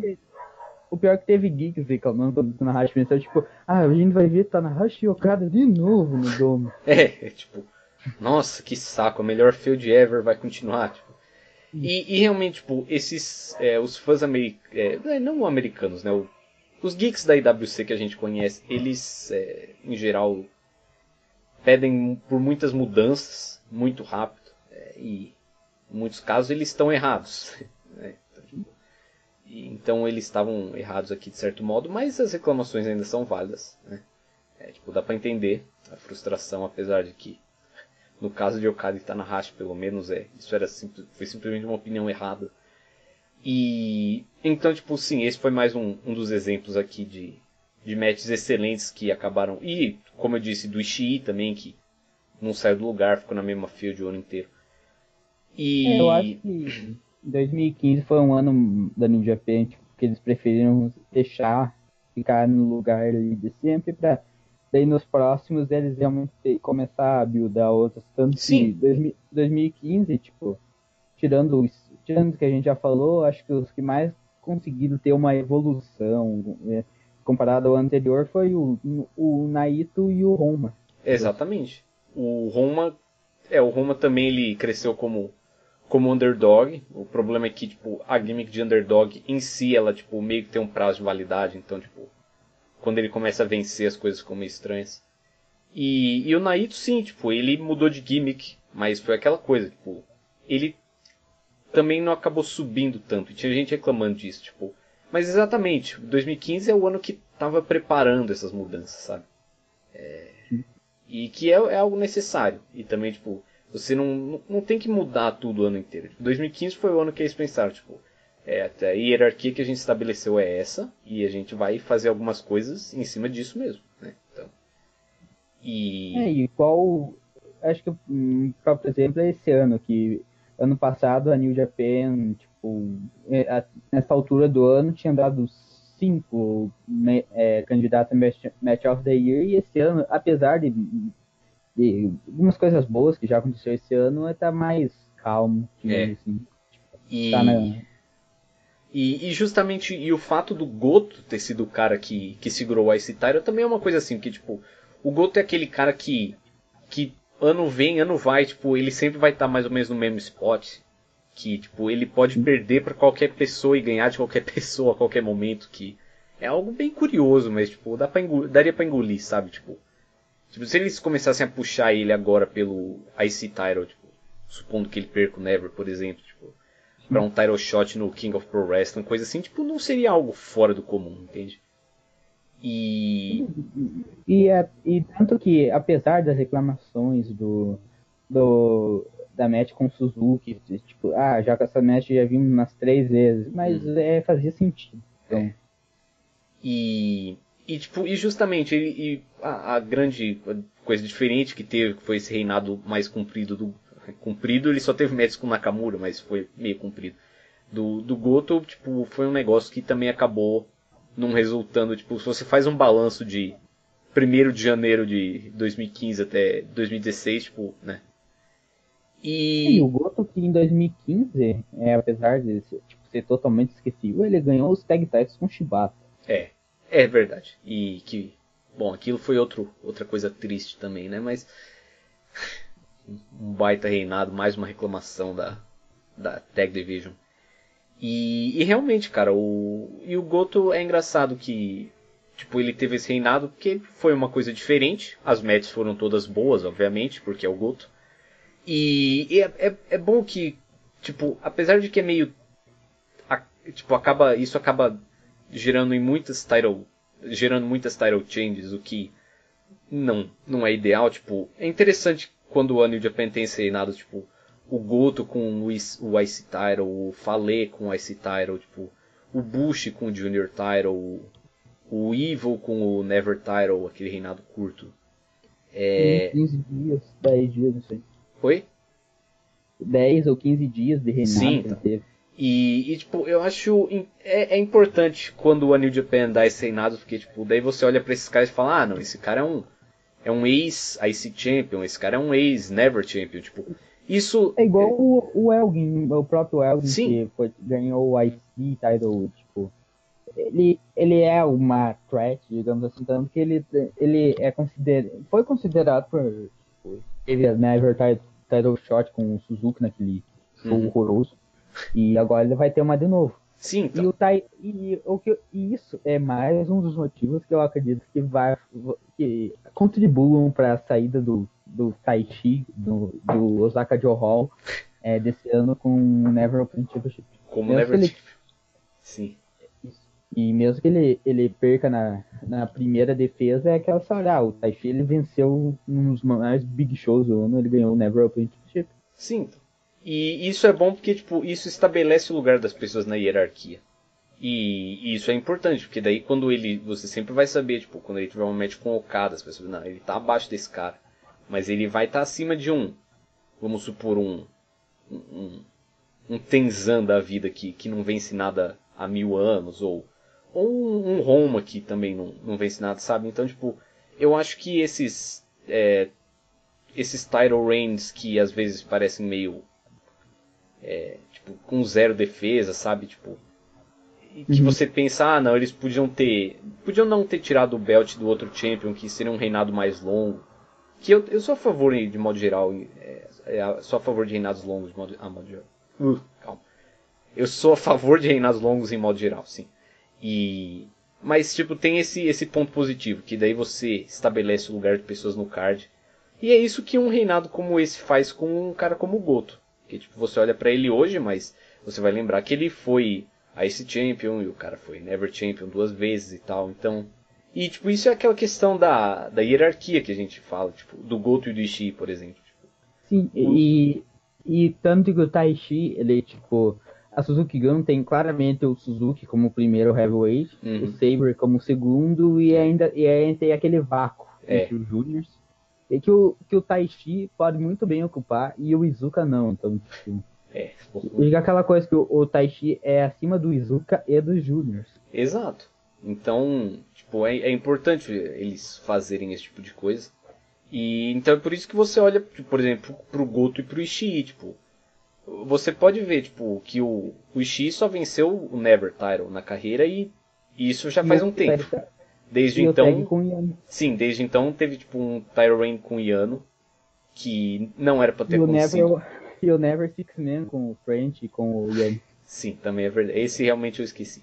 E, mas sim, tipo, ele tem esses, title, esses titles geeks, Enquanto o Goto, que tá acima dele na hierarquia, ele não é à toa. Tipo, você olha pro, pro currículo dele tem lá, ele venceu o Ice Title. Então... É, sim, finalista de G1, ele. Dois, dois reigns longos, digamos assim, com o Never e tal. Sim, então é. Eu, eu, é, tipo, essas title changes meio, meio X tem, tem seu valor também. Então o Goto, como disse, venceu Nakamura, depois acabaria perdendo pro Nakamura uns três meses depois do é. título. E daí teve aquela match com o Naito no, no Dome, é, que ele venceu, daí depois desafiou o Okada e tal. E, é, o próximo combate e o main event do show, temos a BTR de, destacando como o Okada é, em, poucos, em pouco tempo foi de tipo do futuro ou a consolidação de um ace para tipo, perder pro Bad Luck Fale na primeira rodada da New Japan Cup. E no New Year Dash e, também. Sim. E, e agora ele, depois de uma, depois de uma vitória contra o próprio Falei, ele atacou o, Oka, o, o Styles no, no Invasion Attack e desafiou pelo título. Então era essa, essa era a oportunidade do Okada recuperar o cinturão. É. É, uma, uma, tipo, uma história de, de volta por cima que dura um pouco tempo, mas hum. faz, faz sentido. Sim. Porque o Okada ele já, ele já era, naquela época, você sabia que ele não, tipo, ele, mesmo perdendo pro Tanahashi, você não sabia que ele não ia ser jogado, tipo, em nível de pessoas como o Yano, como o próprio Yano, como Toque Yellows. Ele ainda era um top guy, só que uhum. ele tinha sofrido uma derrota para um pro maior rival, tinha sido pinado por um Ace Intercontinental Champion, que era claramente o segundo ou terceiro heavyweight do Bullet Club, é. mais importante. Sim. E, então. E também o, o, ataque do Okada no AJ Styles foi tipo. Exatamente um ano depois da, da estreia do AJ Styles atacando o Okada no mesmo evento. Então, isso também foi um outro toque legal. É, o Okada vem primeiro ao ringue com o Guedo. É, o Guedo sem barba. É estranho ver o Guedo sem barba, cara.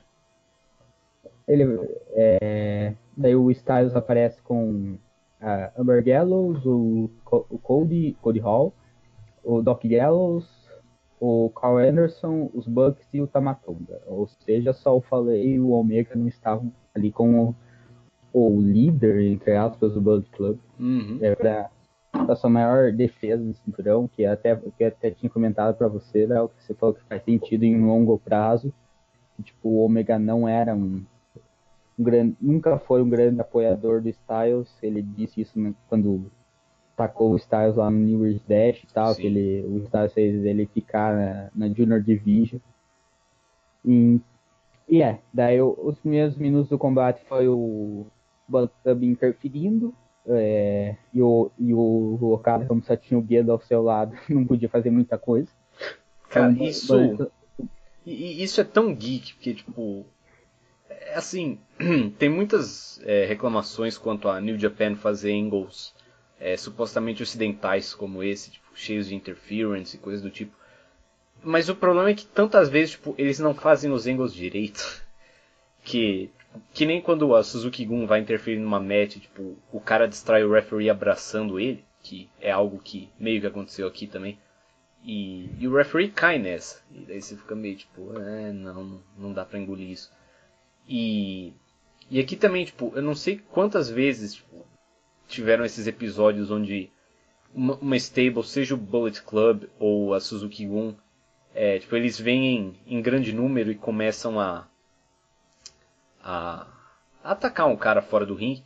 Tipo, eu não sei como é que, depois de todo esse tempo, tipo, os caras da Gun e da Chaos não vêm sempre com a stable inteira também. Exato. Né, tipo, e, é, eles fizeram isso naquela match com o Goto lá e tal, que tipo, o Yoshihashi, os caras interferindo, que é, então, e, lá, e isso que é, que isso que é geek, porque tipo, os caras só interferem, tipo, por, o que, o, por que, que, que eles estavam esperando? Isso que eu fico puto, porque em algum ponto os caras sempre aparecem para ajudar o. É, em algum ponto da rivalidade, não em algum ponto de toda a match, mas tipo. Em algum ponto da rivalidade sempre aparecem os caras da, da stable, da, seja da Chaos, seja da Seikigun, pra ajudar o, o, o parceiro deles, mas tipo, por que, que eles esperam tanto toda vez? Tipo, isso. Sim, e, e na, é, aquela match do Suzuki contra o Elgin lá, que o Elgin batalhou bem contra toda a Suzuki sozinho. E... É. Então, é, daí o Bullet Club inter, interferiu tipo, muito até que o Red Shoes acabou percebendo um, dos uma das interferências mandou um mandou um saquite pro Styles é.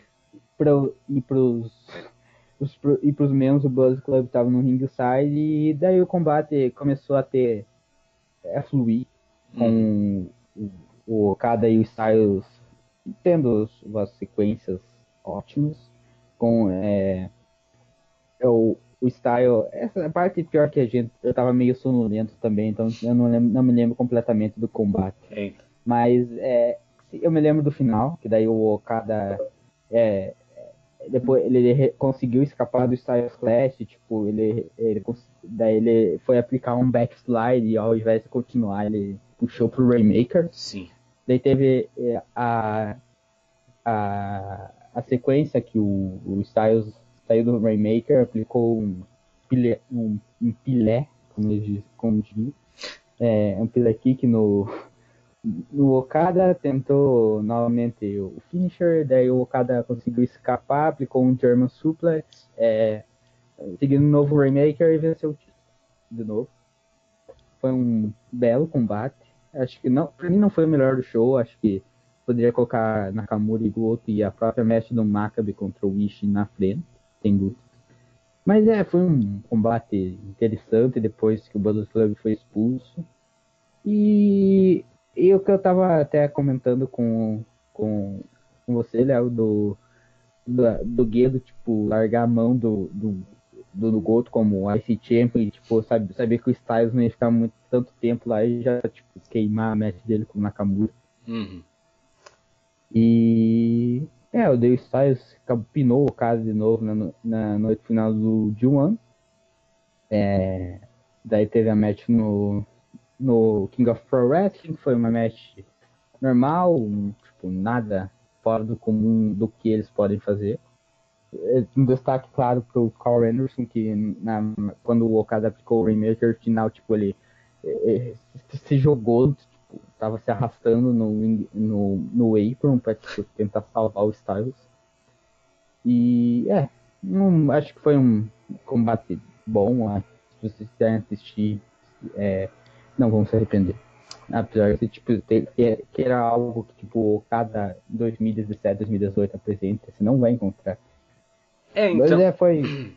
Não, realmente, é, foi um combate muito bom, que eu também. A, a sonolência também impediu que eu aproveitasse ele ao máximo. É, mas sim, então foi tipo, seria algo na margem de 4 na quarter stars, talvez 4 and a half se eu assistir de novo acordado.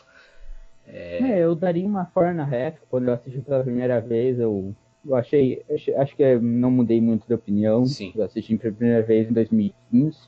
Eu não assisti ao vivo, assisti tipo, hum. um dia, um dia depois. Mas é, eu daria um four na half. Sim. Tranquilo. E, e realmente foi uma, uma excelente match. Uh, o, o finishing stretch. Bom, nesse caso não foi nem o finishing stretch inteiro, foi mais a sequência final que justamente teve aqueles mil reversals e backslides e rainmakers e, e coisas do tipo que foi awesome. É, foi uma sequência excelente. Eu e... acho que também a, a crowd só não, tipo, não tava mais hot mesmo, porque estavam cansados, tipo, já dava o quê? 4 horas e meia de show, talvez? É, sim, quase 5 horas. E, sim, e, o, e já eles já vinham tipo, num combate muito, sim, que eles estavam completamente vidrados, Sim. entre aspas, de Nakamura e Goto. É. E não, mas é realmente foi um, um, excelente main event aqui. E como você comentou, eles tiveram outra match no King of Pro Wrestling. Que eu, eu não me lembro muito daquela match, mas suponho que foi parecida com essa. Sim. E.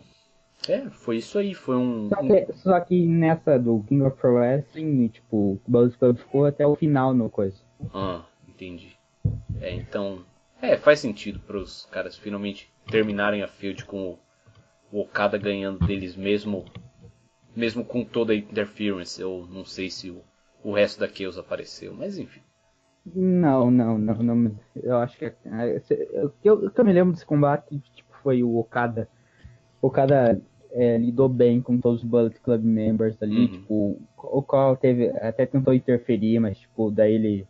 Assim, baixou. A, baixou se baixou, assim, tipo, pro Okada e ficou, ficou tipo, ah, não vou interferir, não. E, não, fa- falando de interferência, agora eu lembrei, eu não sei porque eu lembrei disso agora, mas que, tipo, quando na tag match, tipo, a Maria acertou um low blow no, no Gallows na frente do ref e Sim. que era o bom e velho, e põe velho nisso, Tiger Hattori, e ele simplesmente deu vantagem. Ok. Ele deu vantagem e só ficou olhando. É, aquilo foi foi engraçado, mas é, nesse caso realmente não teve muitas muita interference geek, tipo os spots de interference foram mais ou menos bem feitos. É, e logo o Red Shoes mandou eles embora, o que ajudou, né? Então, é, foi um, uma excelente match, um excelente show.